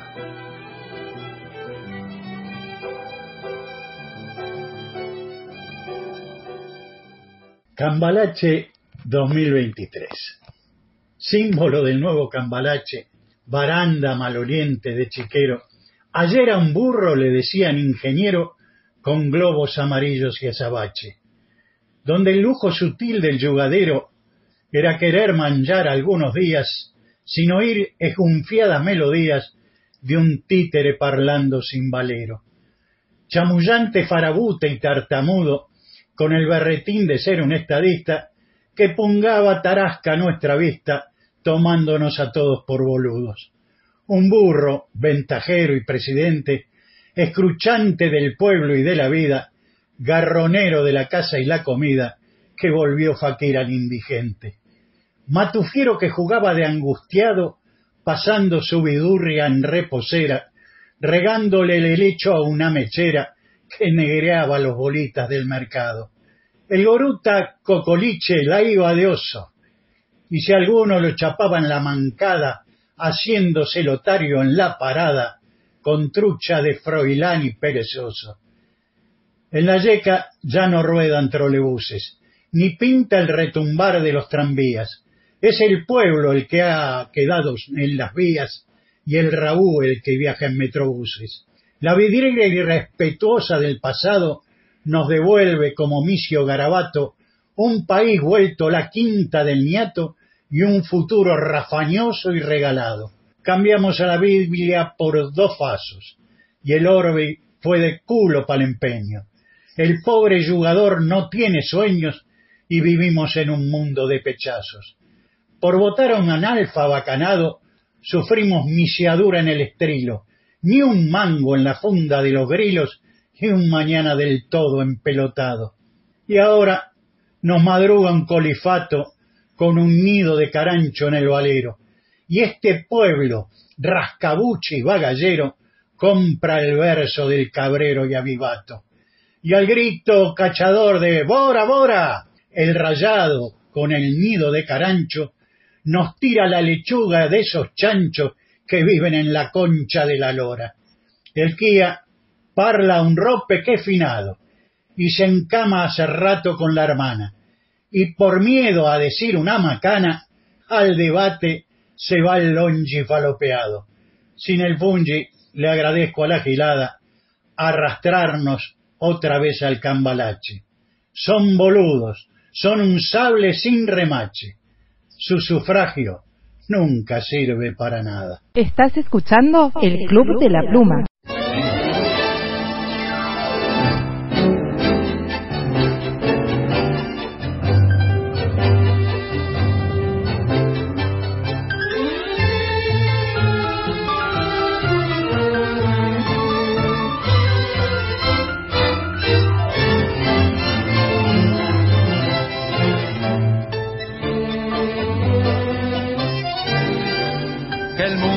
Será una porquería, ya lo sé. En el 510 y en el 2000 también, que siempre ha habido chorros, maquiavelos y estafados, contentos y amargados, valores y doblez, pero que el siglo XX es un despliegue de maldad insolente ya, no hay quien lo niegue. Vivimos revolcados en un merengue y en el mismo lodo, todos manoseados. Hoy resulta que es lo mismo ser derecho que traigo. Ignorante, sabio, chorro, pretencioso, estafador, todo es igual, nada es mejor. Lo mismo un burro que un gran profesor, no hay plaza que va a haber, ni escalafón. Los inmorales nos han igualado, si uno vive en la impostura y otro afana en su ambición. Da lo mismo que sea cura, colchonero, rey de barco, cara dura o polizón.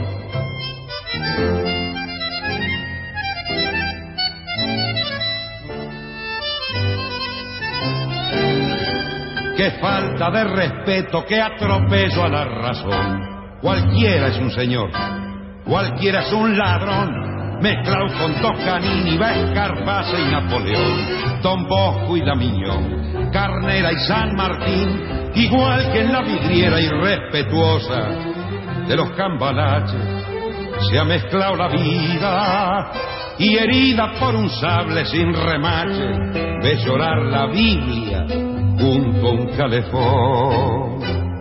Siglo XX, cambalache problemático y febril. El que no llora no mama y el que no afana es un gil. Dale nomás, dale que va, que allá en el horno se vamos a encontrar. No pienses más, sentate a un lado que a nadie importa si naciste honrado, si es lo mismo el que labura, noche y día como un buey, que el que vive de las minas, que el que mata, que el que cura, o está fuera de la ley. Hay gorilas que son gorilas, tienen historia para ser gorila. Por ejemplo, yo siempre lo voy a decir con todo el cariño que le tengo, pero tengo muchísimo respeto. Exacto. Federico Pinedo. Ahora hay otros que no tienen esa historia, ni esa identidad, ni nada, que son aspiracionales.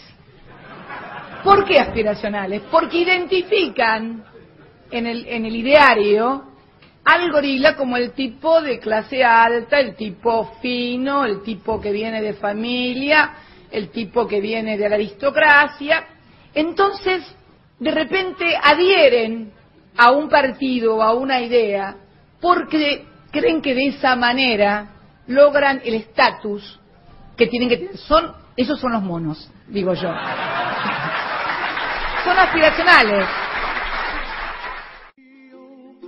El Club de la Pluma se emite con retransmisiones en diferido desde las 11 los domingos por FM Hall 106.1, Derqui, provincia de Buenos Aires, fmhall.com.ar.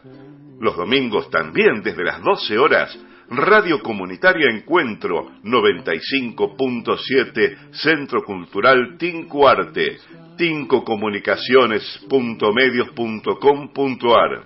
Los domingos desde las 15.30 horas por FM 99.9 Radio Argentina desde la ciudad de Córdoba, radioargentina.nbradios.com. En el bloque nacional del Club de la Pluma llega con voz propia el periodista y amigo Manolo Lafuente. El paralelo inevitable entre lo sucedido a nivel de política nacional y lo que se juega en la cúpula del Club Boca Juniors reagruparse y resistir al negociado es la tarea que se viene. Para el Club de la Pluma, la columna con voz propia del periodista Manolo Lafuente. Compañeras y compañeros del Club de la Pluma, no tenemos más remedio, pero habrá que tomarlo. El remedio que tenemos que tomar es reagruparnos, querernos, volver a querernos y resistir. De toda otra manera, no vamos a llegar nunca. Cuando el domingo ustedes estén escuchando estas palabras, ya habrá asumido mi ley. Aunque para entonces no sepamos aún cuál de los tantos mileys que hemos visto en toda la campaña. Ni tampoco sepamos qué va a pasar con las elecciones en Boca. Yo veo directa relación entre los dos hechos. Los propios protagonistas los han relacionado. Macri dijo que al banderazo lo había encabezado la dirigencia kirchnerista. Alguien le preguntó a Milei si le podría prestar la motosierra para atacar el populismo en Boca y no creo falta aclarar que dijo, ¿cómo no? Si te hacen falta más relaciones entre Asunción y elecciones, van. La jueza Alejandra Abrevaya, la primera en entender el asunto eleccionario, tiene un apellido que a lo mejor te vas a acordar de aquel Carlos Abrevaya de la noticia rebelde, pero también le emparenta con su hermano Sergio, ex legislador de Juntos por el Cambio. La jueza fue recusada y se nombró en su reemplazo a Analía Romero, que se excusó por ser socia del club designada por el macrismo. Allí apareció la figura del juez Font, riverplatense pero antimacrista, pero la sala E de la Cámara Civil resolvió rechazar la recusación a Abrevaya, por lo que todo volvió a la jueza inicial. No me digas que no te parece un encanto todo lo que hace el macrismo para privatizar Boca y vendérsela al mejor postor. Lo grafica bien José Luis Lanao en página 12 al decir que la cinta de Ciudad Americana se inventó porque todo se rompe, siempre falla. Eso le pasó a Macri. Pegó pedacitos de jueces, conspiradores, encantadores de serpientes, tertulianos, politólogos, todos juntos, pegaditos en un entramado de sospecha político-deportivo grotesco y fallido. Los apoyos que recibió Riquelme también hablan de la diferente catadura, y con él también, ¿eh? de las partes en pugna. Quiero apoyarte en esta campaña desleal que te están haciendo, escribió el indio Solari. Román, lo único que te pido, defender como lo estás haciendo, que nadie pueda quitarle el derecho del hincha a votar. Dijo nada menos que Carlos Bianchi, el que alguna vez abandonó una conferencia de prensa dejándolo solo a Macri, porque no quiso decir lo que el supuesto manda más quería. El abismo entre lo multitudinario del banderazo y la frialdad de la conferencia de prensa de Macri e Ibarra marca un camino. Un camino que el fútbol, más veces acusado de ser el opio de los pueblos que de ser su alegría, puede señalar y transitar un Boca Juniors que hasta tuvo un guardaballas cantor, el correntino Julio Elías Musi Messi. Mirá si lo querrían. ley querrá privatizar el país, Macri a Boca. Veremos si el pueblo en su conjunto aprende la lección del fútbol y aprende a decirle a ley, cuando es no, es no. A la victoria siempre. Estás escuchando el Club de la Pluma.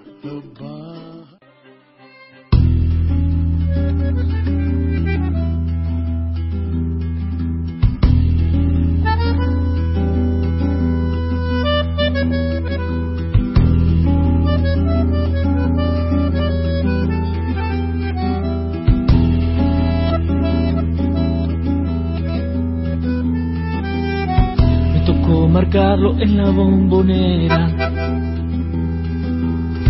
Para ese domingo yo me preparé. Me dijeron, pide, anda que ese es tuyo. Es un poco lento, vos vas a poder. Tenés que seguirlo aunque vaya al baño. Te jugás el puesto, me dijo el DT. Mire sus videos para estudiarlo. Hasta algunas noches yo soñé con él. Ahí va Román, con el 10 en la remera.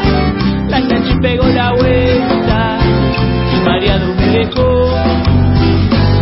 Ahí va Román, le el segundo palo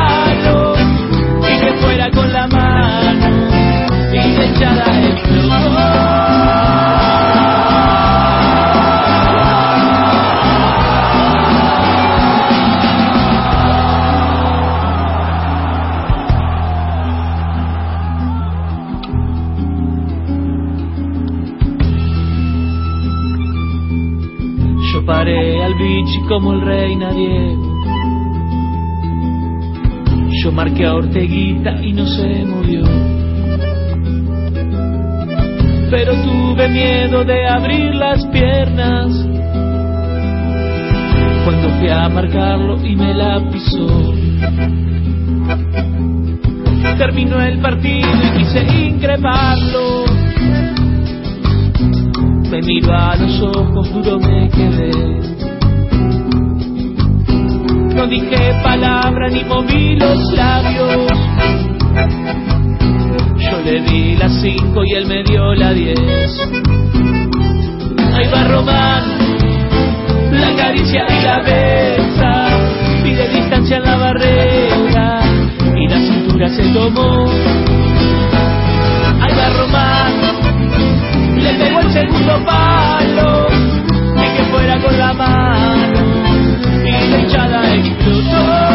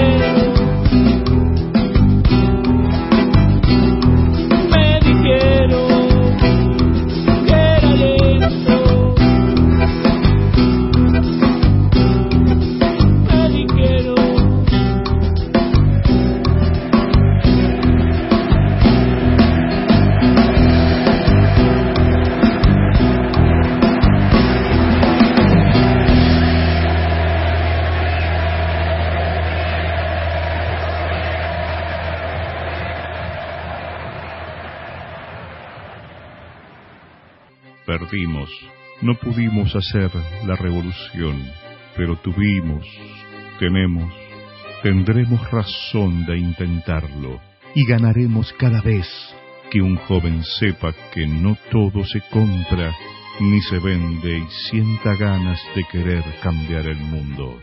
En Bar el Cadri.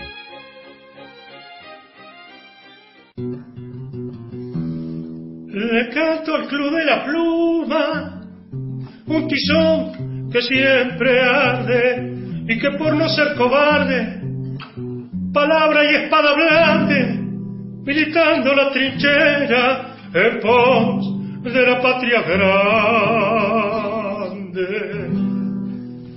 En el bloque nacional del Club de la Pluma, desde Rosario, la columna de nuestro querido amigo y compañero, el militante Pedro Rodríguez. Tornar ausente al demos, al pueblo, es la estrategia clásica que no pierde poder por ser conocida o denunciada.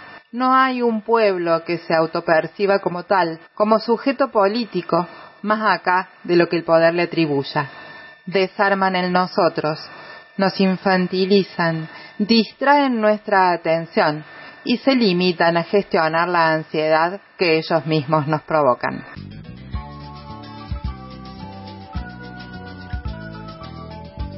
Comprender para evitar que sigan clausurando vidas.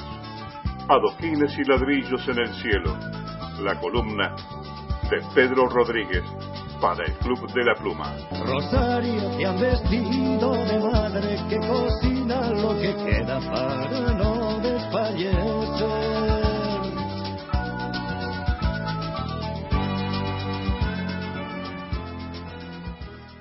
Saludamos al Club de la Pluma y agradecemos a Norberto Gansi la posibilidad de difundir nuestro trabajo.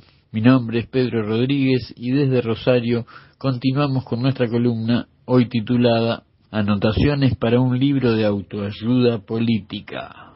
A lo largo de nuestros audios subrayamos las relaciones entre lenguaje, política y el sujeto democrático, lo que llamamos demos o pueblo. Dijimos que toda buena política democrática debe dar las condiciones de aparición de ese pueblo, que la voz del pueblo se da como reaparición de lo excluido y que sólo se escucha al que articula demandas.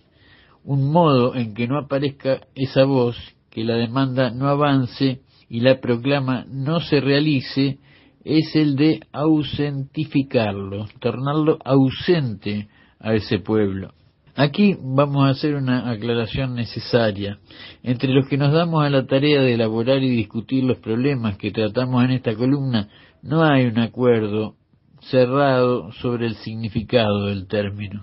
Mientras para algunos el pueblo remite exclusivamente a los que viven de su trabajo, para otros el vocablo pueblo no nombra a una clase, etnia o grupo fijo alguno, y es la volatilidad de ese nombre lo que torna todo sistema o régimen político, sea democracia, dictadura o cualquiera de sus variaciones o imitaciones que quieran jugar por el centro, un juego de retórica, de persuasión o disuasión. Entonces, ¿de qué hablamos cuando decimos nosotros? En primera instancia, de un sujeto colectivo que debe tomar sus propias decisiones si se desea o busca autonomía en los razonamientos. Esto es, que las conclusiones que extraigamos de los hechos no sean inverosímiles o absurdas. Debe buscarse univocidad o deben exhibirse las diferencias. Bueno, estos son algunos problemas que evidentemente aún no están resueltos. Pero ¿qué pasa?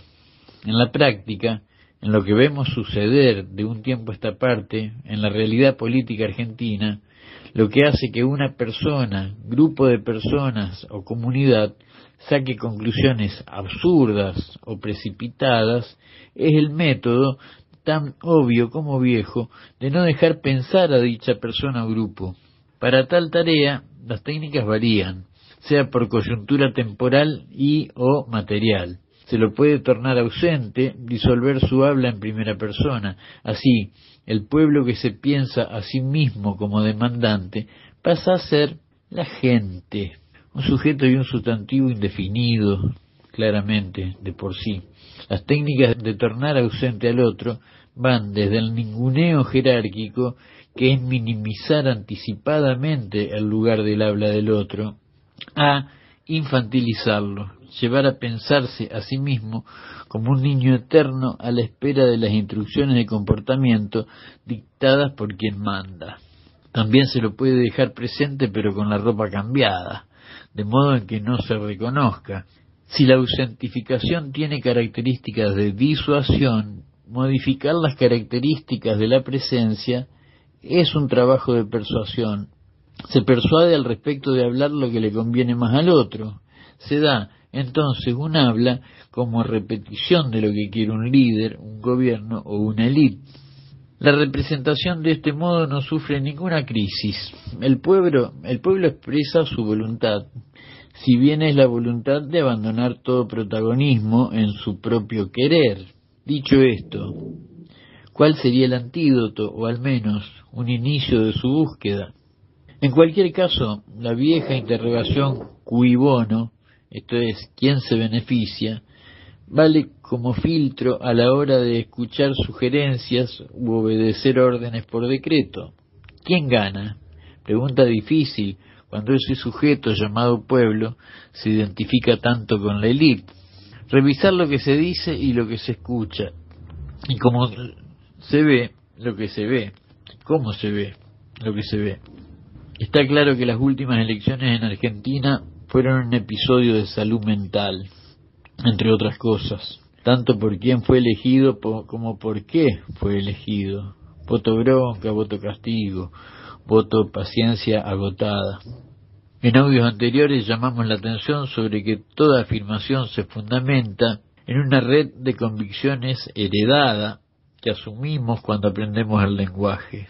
Cuestiones antes básicas como el formato de la Tierra, el Sol, sus características y funciones, la duración de la materialidad de las cosas en general, su uso, su final, su cuidado, son cuestiones que aprendemos y sobre las cuales no se piensa más no se piensa más sobre estas afirmaciones porque se tornan incuestionables. Funcionan para que las afirmaciones que adquirimos a lo largo de la vida sean posibles. Cuestionar esas convicciones básicas lleva a toda estabilidad, tanto del conocimiento como psicológica, a un terremoto la catástrofe de ya no saber quién habla, quién dice yo o nosotros. Nos desarmaron en nosotros. La colonización de la primera persona es el ejercicio llevado a cabo en nuestro tiempo. Así como antaño la religión colonizaba almas, hoy nuestros saberes están mediados por la tecnología de comunicación. La rapidez de la era digital no puede ser acompañado por nuestro, diríamos, analógico reloj biológico. Llegamos siempre tarde a cualquier evento contemporáneo, intentando distribuir atención a mansalva. La ansiedad es el resultado natural de esa carrera perdida de antemano. Detrás de la vorágine de titulares, medidas, decretos de emergencias existen almas, psiquis o mentes tomadas por asalto. De este modo, el arte contemporáneo de gobernar es esa producción y gestión de la ansiedad. Cualquier búsqueda actual de retomar o conquistar esa soberanía política que se le atribuye al pueblo como una evidencia a partir de la Revolución Francesa necesita encarar esa ansiedad política que nos tomó por rehenes. Lo que acabamos de decir y que titulamos no sin ironía como autoayuda política no es más que una invocación para que los demonios de nuestro día a día no lo tengan tan fácil. No es poco en estos tiempos oscuros y altamente tóxicos. Les habló Pedro Rodríguez, confiamos en continuar transmitiendo nuestros planteos para un amplio debate y participación. Un saludo afectuoso a los oyentes del Club de la Pluma y a sus columnistas. Hasta la próxima. Estás escuchando el Club de la Pluma.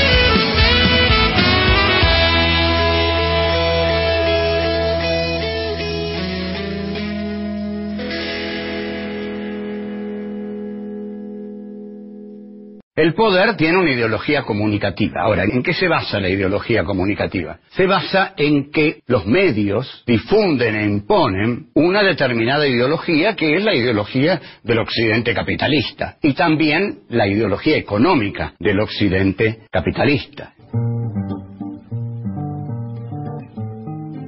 Amigas y amigos del Club de la Pluma y, a todas y todos los oyentes eh, que tienen a lo largo y a lo ancho de América Latina. Eh, soy el indio Cancinos desde Tucumán y quiero mandarles un, abrazo enorme, enorme, enorme y todo mi cariño y todo mi amor. Que mi voz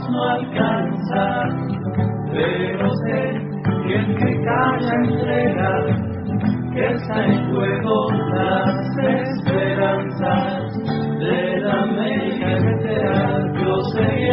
que mi voz no alcanza. Seguimos en el Club de la Pluma, seguimos en el bloque nacional y para el cierre del mismo, la columna sobre geopolítica de nuestro queridísimo amigo y compañero licenciado Carlos Alberto Pereira Mele. Este año 2023 puede ser nombrado como el año de los genocidios ante la entre impávida e impotente legislación internacional. Palestinos, armenios, etnias africanas, guerras por delegación que masacran en Europa del Este. Para entender lo que pasa en Latinoamérica y el mundo, en el Club de la Pluma hablamos de geopolítica con el licenciado Carlos Pereira Mele.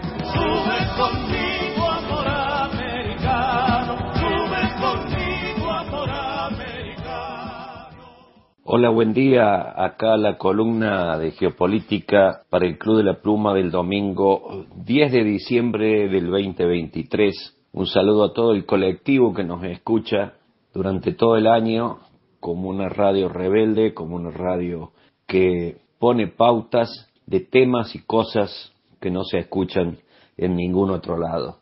Aquí estamos este, empezando a finalizar un año complicadísimo en Argentina con un profundo cambio político que se verá prácticamente representado en un aislamiento muy importante internacional por las escasas figuras que asistirán a la asunción del nuevo presidente y una visita que todavía está por confirmarse. Este, este audio se graba previamente de un personaje siniestro en la historia que así va a terminar como terminaron todos los personajes que fueron peleles de algún imperio, me refiero a la visita del señor Zelensky a la República Argentina. Pero vamos a ir haciendo pequeños balances para ir culminando este año que quizás sea olvidable para muchos. Este año 2023 lo podemos confirmar como el año de los monstruosos genocidios en pleno siglo XXI, supuestamente en pleno periodo de vigencia de leyes internacionales, de organismos internacionales que tienen facultades para establecer castigos a quienes realizan ese tipo de atrocidad y en la práctica es básicamente cero el accionar de esos mismos organismos. Y, nos estamos haciendo referencia no solamente al espantoso genocidio que estamos asistiendo en vivo y en directo, transmitido morbosamente a través de las redes sociales de los crímenes de lesa humanidad que comete el Estado de Israel sobre una población indefensa, encerrada, que prácticamente va a transformar una cárcel en cielo abierto a un gigantesco cementerio con sus habitantes sepultados bajo los escombros de sus terribles bombardeos que en toda la prensa occidental ya empiezan a compararlo con los gigantescos bombardeos realizados por las fuerzas aéreas de los aliados en la Segunda Guerra Mundial sobre ciudades abiertas e indefensas. Decimos esto de los genocidios porque más allá de que este espantoso escenario de lo que ocurre en la franja de Gaza es una crónica diaria de cada día que pasa de mayor maldad y crueldad, han ocurrido en los últimos meses también y están también ocurriendo bajo nuestras propias narices otros acontecimientos similares. Hubo hace pocos meses atrás otra limpieza étnica genocida entre el ataque de la República de Azerbaiyán sobre una zona, Nagorno-Karabaj, habitada por población armenia y que ha finalizado con una expulsión masiva de la población de origen armenia sentada ahí durante siglos y que es evidente que se realizó bajo un silencio realmente increíble de la mayoría de los organismos internacionales que deberían tratar de establecer que se cumplan las reglamentaciones y normas básicas de hasta de guerra que están entre comillas vigentes pero prácticamente sin utilizar. Otro conflicto gravísimo es en la zona de Sudán del Sur, donde en África, donde se están procediendo también a conflictos internos que, que luego se desarrollan hacia limpiezas étnicas, persecución de minorías, de grupos tribales, que evidentemente estamos en presencia de una nueva situación similar. Situación que ya también ocurrió en Etiopía, en las provincias del norte, límites con el Sudán, donde las Fuerzas Armadas etíopes procedieron también a un violento desalojo y exterminio de un, grupos étnicos que no tienen el visto bueno de Avis Aviva. Entonces, acá podemos seguir observando que junto con otro país como la República del Congo, República Democrática del Congo, también allí grupos tribales están siendo perseguidos por las distintas acciones militares del Estado. Y todo ello se hace bajo un manto de silencio absoluto de los grandes medios, porque evidentemente que detrás de todo este tipo de accionar hay profundos intereses económicos y geopolíticos. Y por lo tanto, cuando se están desarrollando estas actividades de crímenes de lesa humanidad, es porque hay un interés económico concreto en el área que se está desarrollando el mismo. También podemos decir que este es el año de la continuidad de las guerras proxy o por delegación, como decimos, es el segundo año y que finaliza con una catástrofe humanitaria y poblacional demográfica eh, que se disputa en el territorio de Ucrania. Cada día que pasa los informes dados desde Occidente, no desde, desde la versión que puede dar alguna agencia informativa rusa o el mismo gobierno ruso dando información de lo acontecimientos que están desarrollándose en la zona del Donbass ucraniano y de la península de Crimea, sino la misma prensa occidental, europea y norteamericana que ya nos ha informado de una gigantesca derrota militar a pesar de los ingentes esfuerzos económicos y de armamento entregados al régimen de Zelensky y también el envío de miles y miles de mercenarios para tratar de rellenar los gigantescos huecos de falta de personal capacitado, que es el mayor problema que hoy en cualquier medio de comunicación occidental destacan, que Ucrania se ha quedado sin militares profesionales, está utilizando reclutas con escaso entrenamiento lo cual lleva a que sean prácticamente, verdaderamente, una cacería la que realizan el ejército ruso con los ejércitos de las dos repúblicas independistas de la ex Ucrania, ya que además carecen de capacidad de control aéreo, de control terrestre, de control electrónico, de sistema de artillería que pueda hacerle algún tipo de sombra a las Fuerzas Armadas que están interviniendo en este conflicto. También, al hablar de guerras por delegación, debemos volver a recordar que se ha vuelto a activar el viejo brazo armado de la CIA, el ISIS, que ha vuelto a hacer acciones, a pesar de haber sido fuertemente golpeado tanto en Irak como en Siria, han vuelto a tener actividad violenta, criminal, por supuesto, de cometer delitos de lesa humanidad, tanto en Siria como en Irak, estos grupos de fundamentalistas mal llamados musulmanes y también que han sido reactivados en la zona del Sahel, justamente la zona en donde las fuerzas armadas de esas repúblicas se han sublevado contra sus gobiernos corruptos y totalmente dependientes de los países como Francia o Inglaterra y han establecido un modelo nacionalista de gobierno,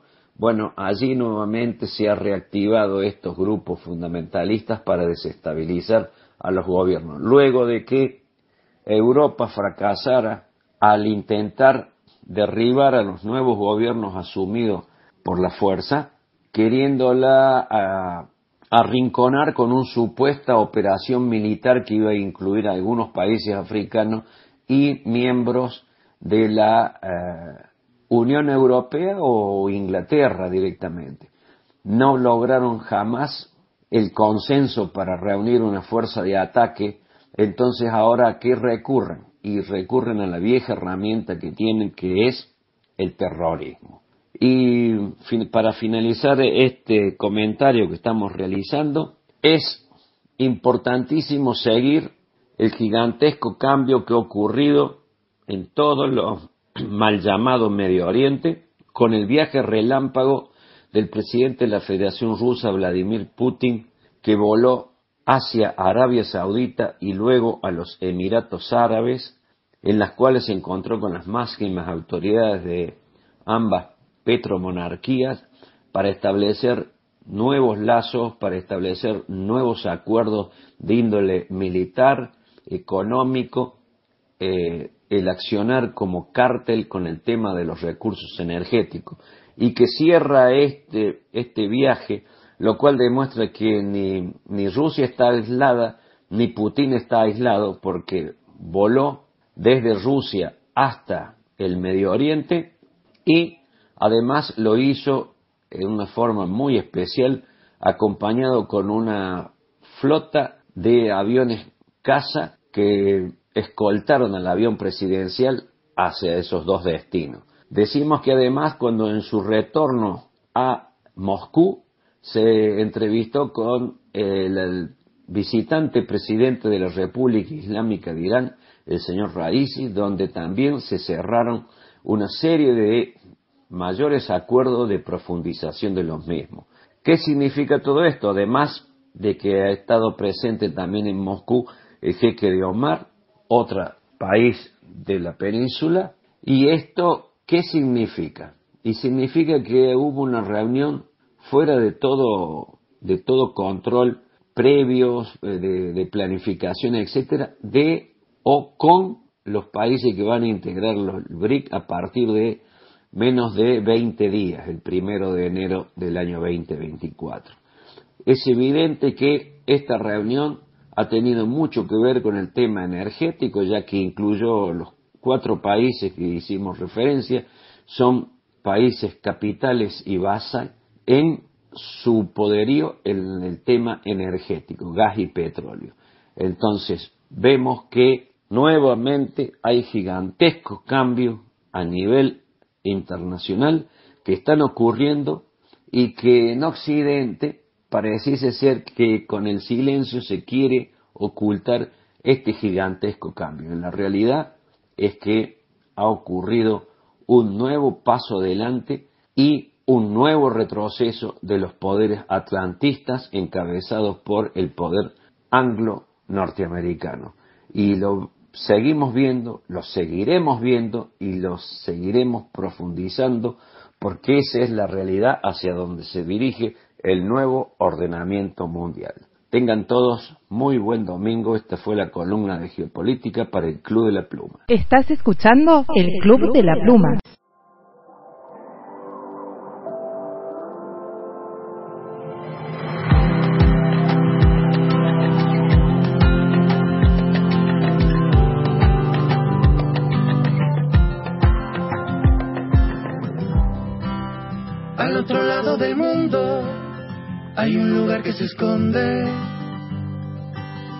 Se sabe ni cuándo ni hasta dónde.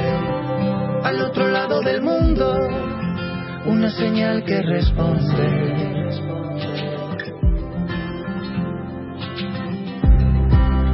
Al otro lado del mundo hay una tierra sin nombre.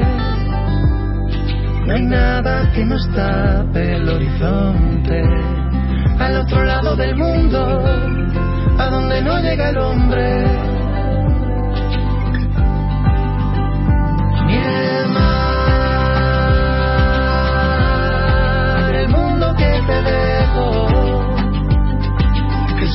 Un reflejo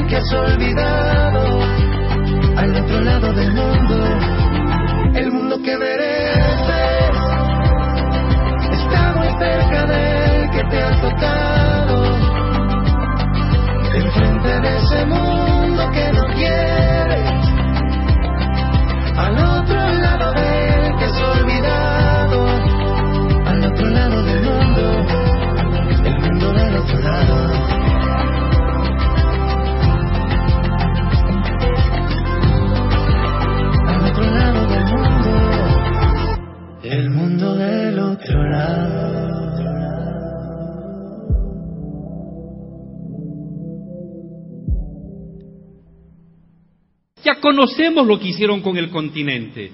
Argentina, Bolivia, Brasil, Ecuador, ya sabemos lo que hicieron ellos, porque gobernaron en los años 80 y 90 y destruyeron los países y nos convirtieron en países miserables, nos convirtieron en países dependientes, nos llevaron a situaciones de extrema pobreza y de vergüenza colectiva. Ya conocemos lo que ellos quieren hacer. No representan el futuro, son zombies, muertos vivientes que temporalmente se mueven y caminan dando manotazos ante la historia.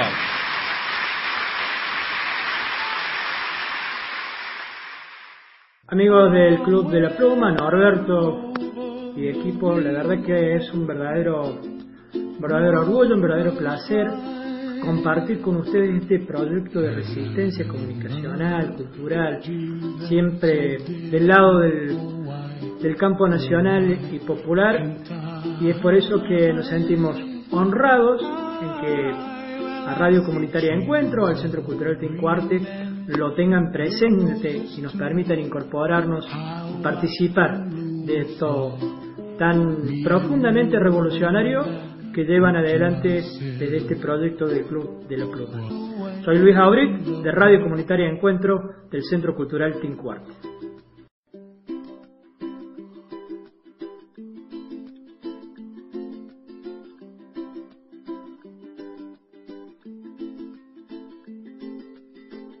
Y así llegamos al final de otra emisión más del Club de la Pluma, la anteúltima de este ciclo 2023 por nuestra radio web y la red de radios compañeras amigas que nos transmiten en directo, en diferido, a quienes agradecemos a la distancia, como en cada oportunidad que tenemos, con un abrazo enorme, la posibilidad que las voces de la patria grande y fuera de ella se puedan escuchar en otras regiones para la despedida, Gaby.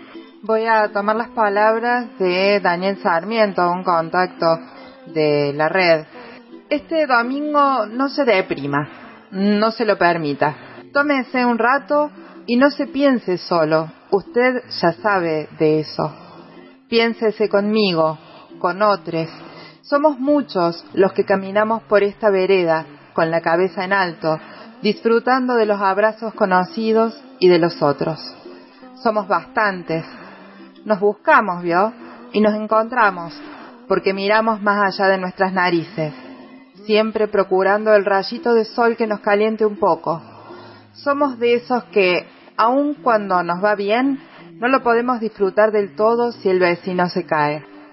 Los que sentimos en el pecho el dolor de los compañeros que tienen que cortar la calle para poder morfar, para alcanzar un mínimo de dignidad para los suyos. Los que no usamos las palabras exterminar, eliminar, asfixiar, terminar, ni aun para aquellos que caminan por la vereda de enfrente, a los que todavía creemos en lo simbólico y que las motosierras mejor solo en las películas de terror, los que sabemos que no hay mérito mientras haya desigualdad, los que nos horrorizamos cuando una sarta de cínicos se animaron a meter curro y derechos humanos en la misma oración, los que nos reconocemos en lo que amamos y defendemos. Por eso este domingo no se deprima, que en esta vereda todos nos necesitamos.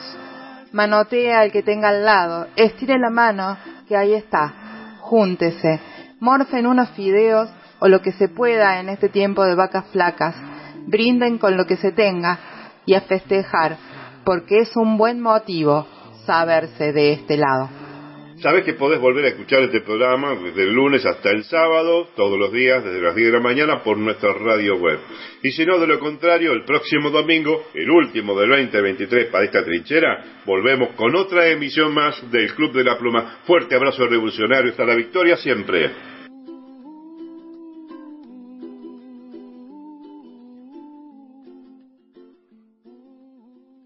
Que yo voy a hacer, como siempre, voy a hacer lo que tenga que hacer para lograr que nuestro pueblo, nuestra sociedad, pueda organizarse en un proyecto de país que vuelva a recuperar la ilusión, la fuerza y la alegría de nuestra gente. Éramos un pueblo alegre. Los recuerdo aquel 9 de diciembre del 2015 en la Plaza de Mayo y éramos alegres volvamos a recuperar esa alegría que tuvimos alguna vez, la alegría de que el sueldo alcanzaba, la alegría de ir al trabajo, la alegría de saber que había futuro, esa alegría nos la merecemos los argentinos y las argentinas. Muchísimas gracias, los quiero mucho a todos y a todas.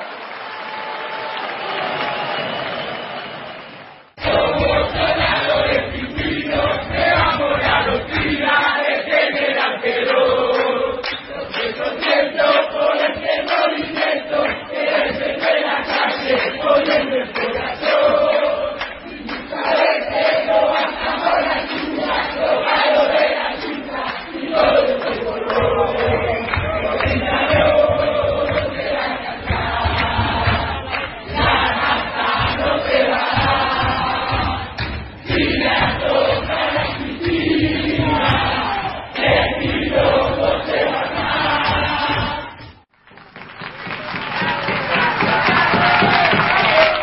confianza, tengo confianza, por eso le digo a los políticos y a los funcionarios, no a todos los políticos ni a todos los funcionarios, porque que hay que preservar las instituciones. A algunos políticos y a algunos funcionarios que están ahí viéndome, si siguen haciendo las cosas que están haciendo, yo voy a tratar de estar acá todo el tiempo posible para seguir jodiendo.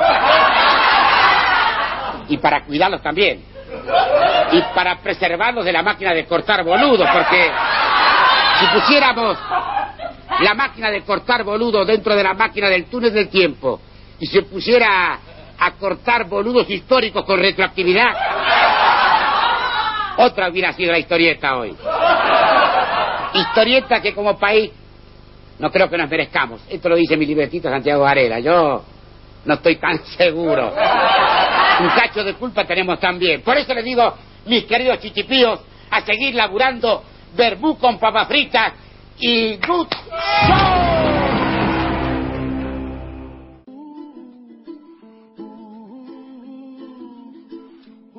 El Club de la Pluma es auspiciado por la Cooperativa Integral de Servicios de Villa Carlos Paz, la COOPI, Unión de Educadores de la Provincia de Córdoba, UEPC Regional Punilla.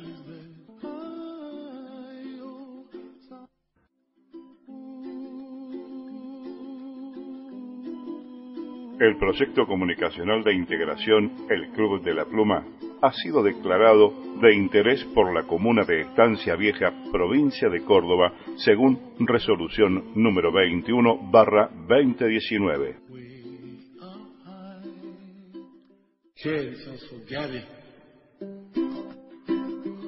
Esta ha sido una realización de NIG Producciones. Idea y conducción Norberto Gansi.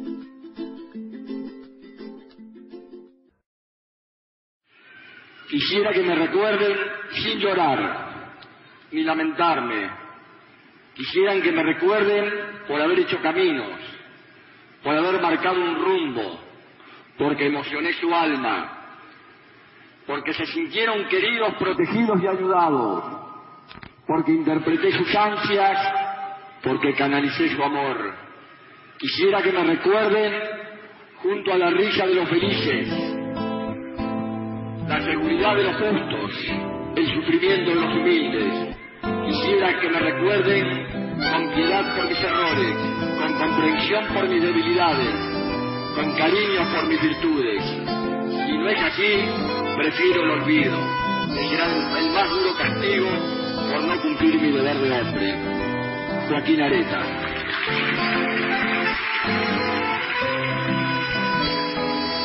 Lágrimas que riegan de tu mañana azul que llora y ríe. Nombre que se talla para siempre en la madera de los que sin estar están y viven. Voces que te nombran y se aferran al color de esa insolencia alegre que inventaste ríos, muchedumbre de un subsuelo que volvió para quedarse acá, para quedarse. ¿Será verdad que te fuiste con la historia? ¿O será que aún no despertamos? Y que con una antorcha nueva en cada mano vas a volver comiendo de gloria. Nada más al sur de esa indómita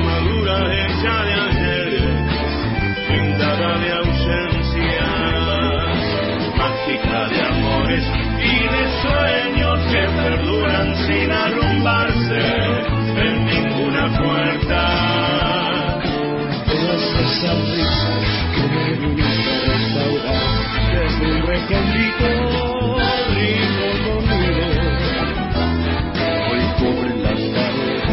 que no pueden los que sin están perdidos en la verdad que te voy a recordar.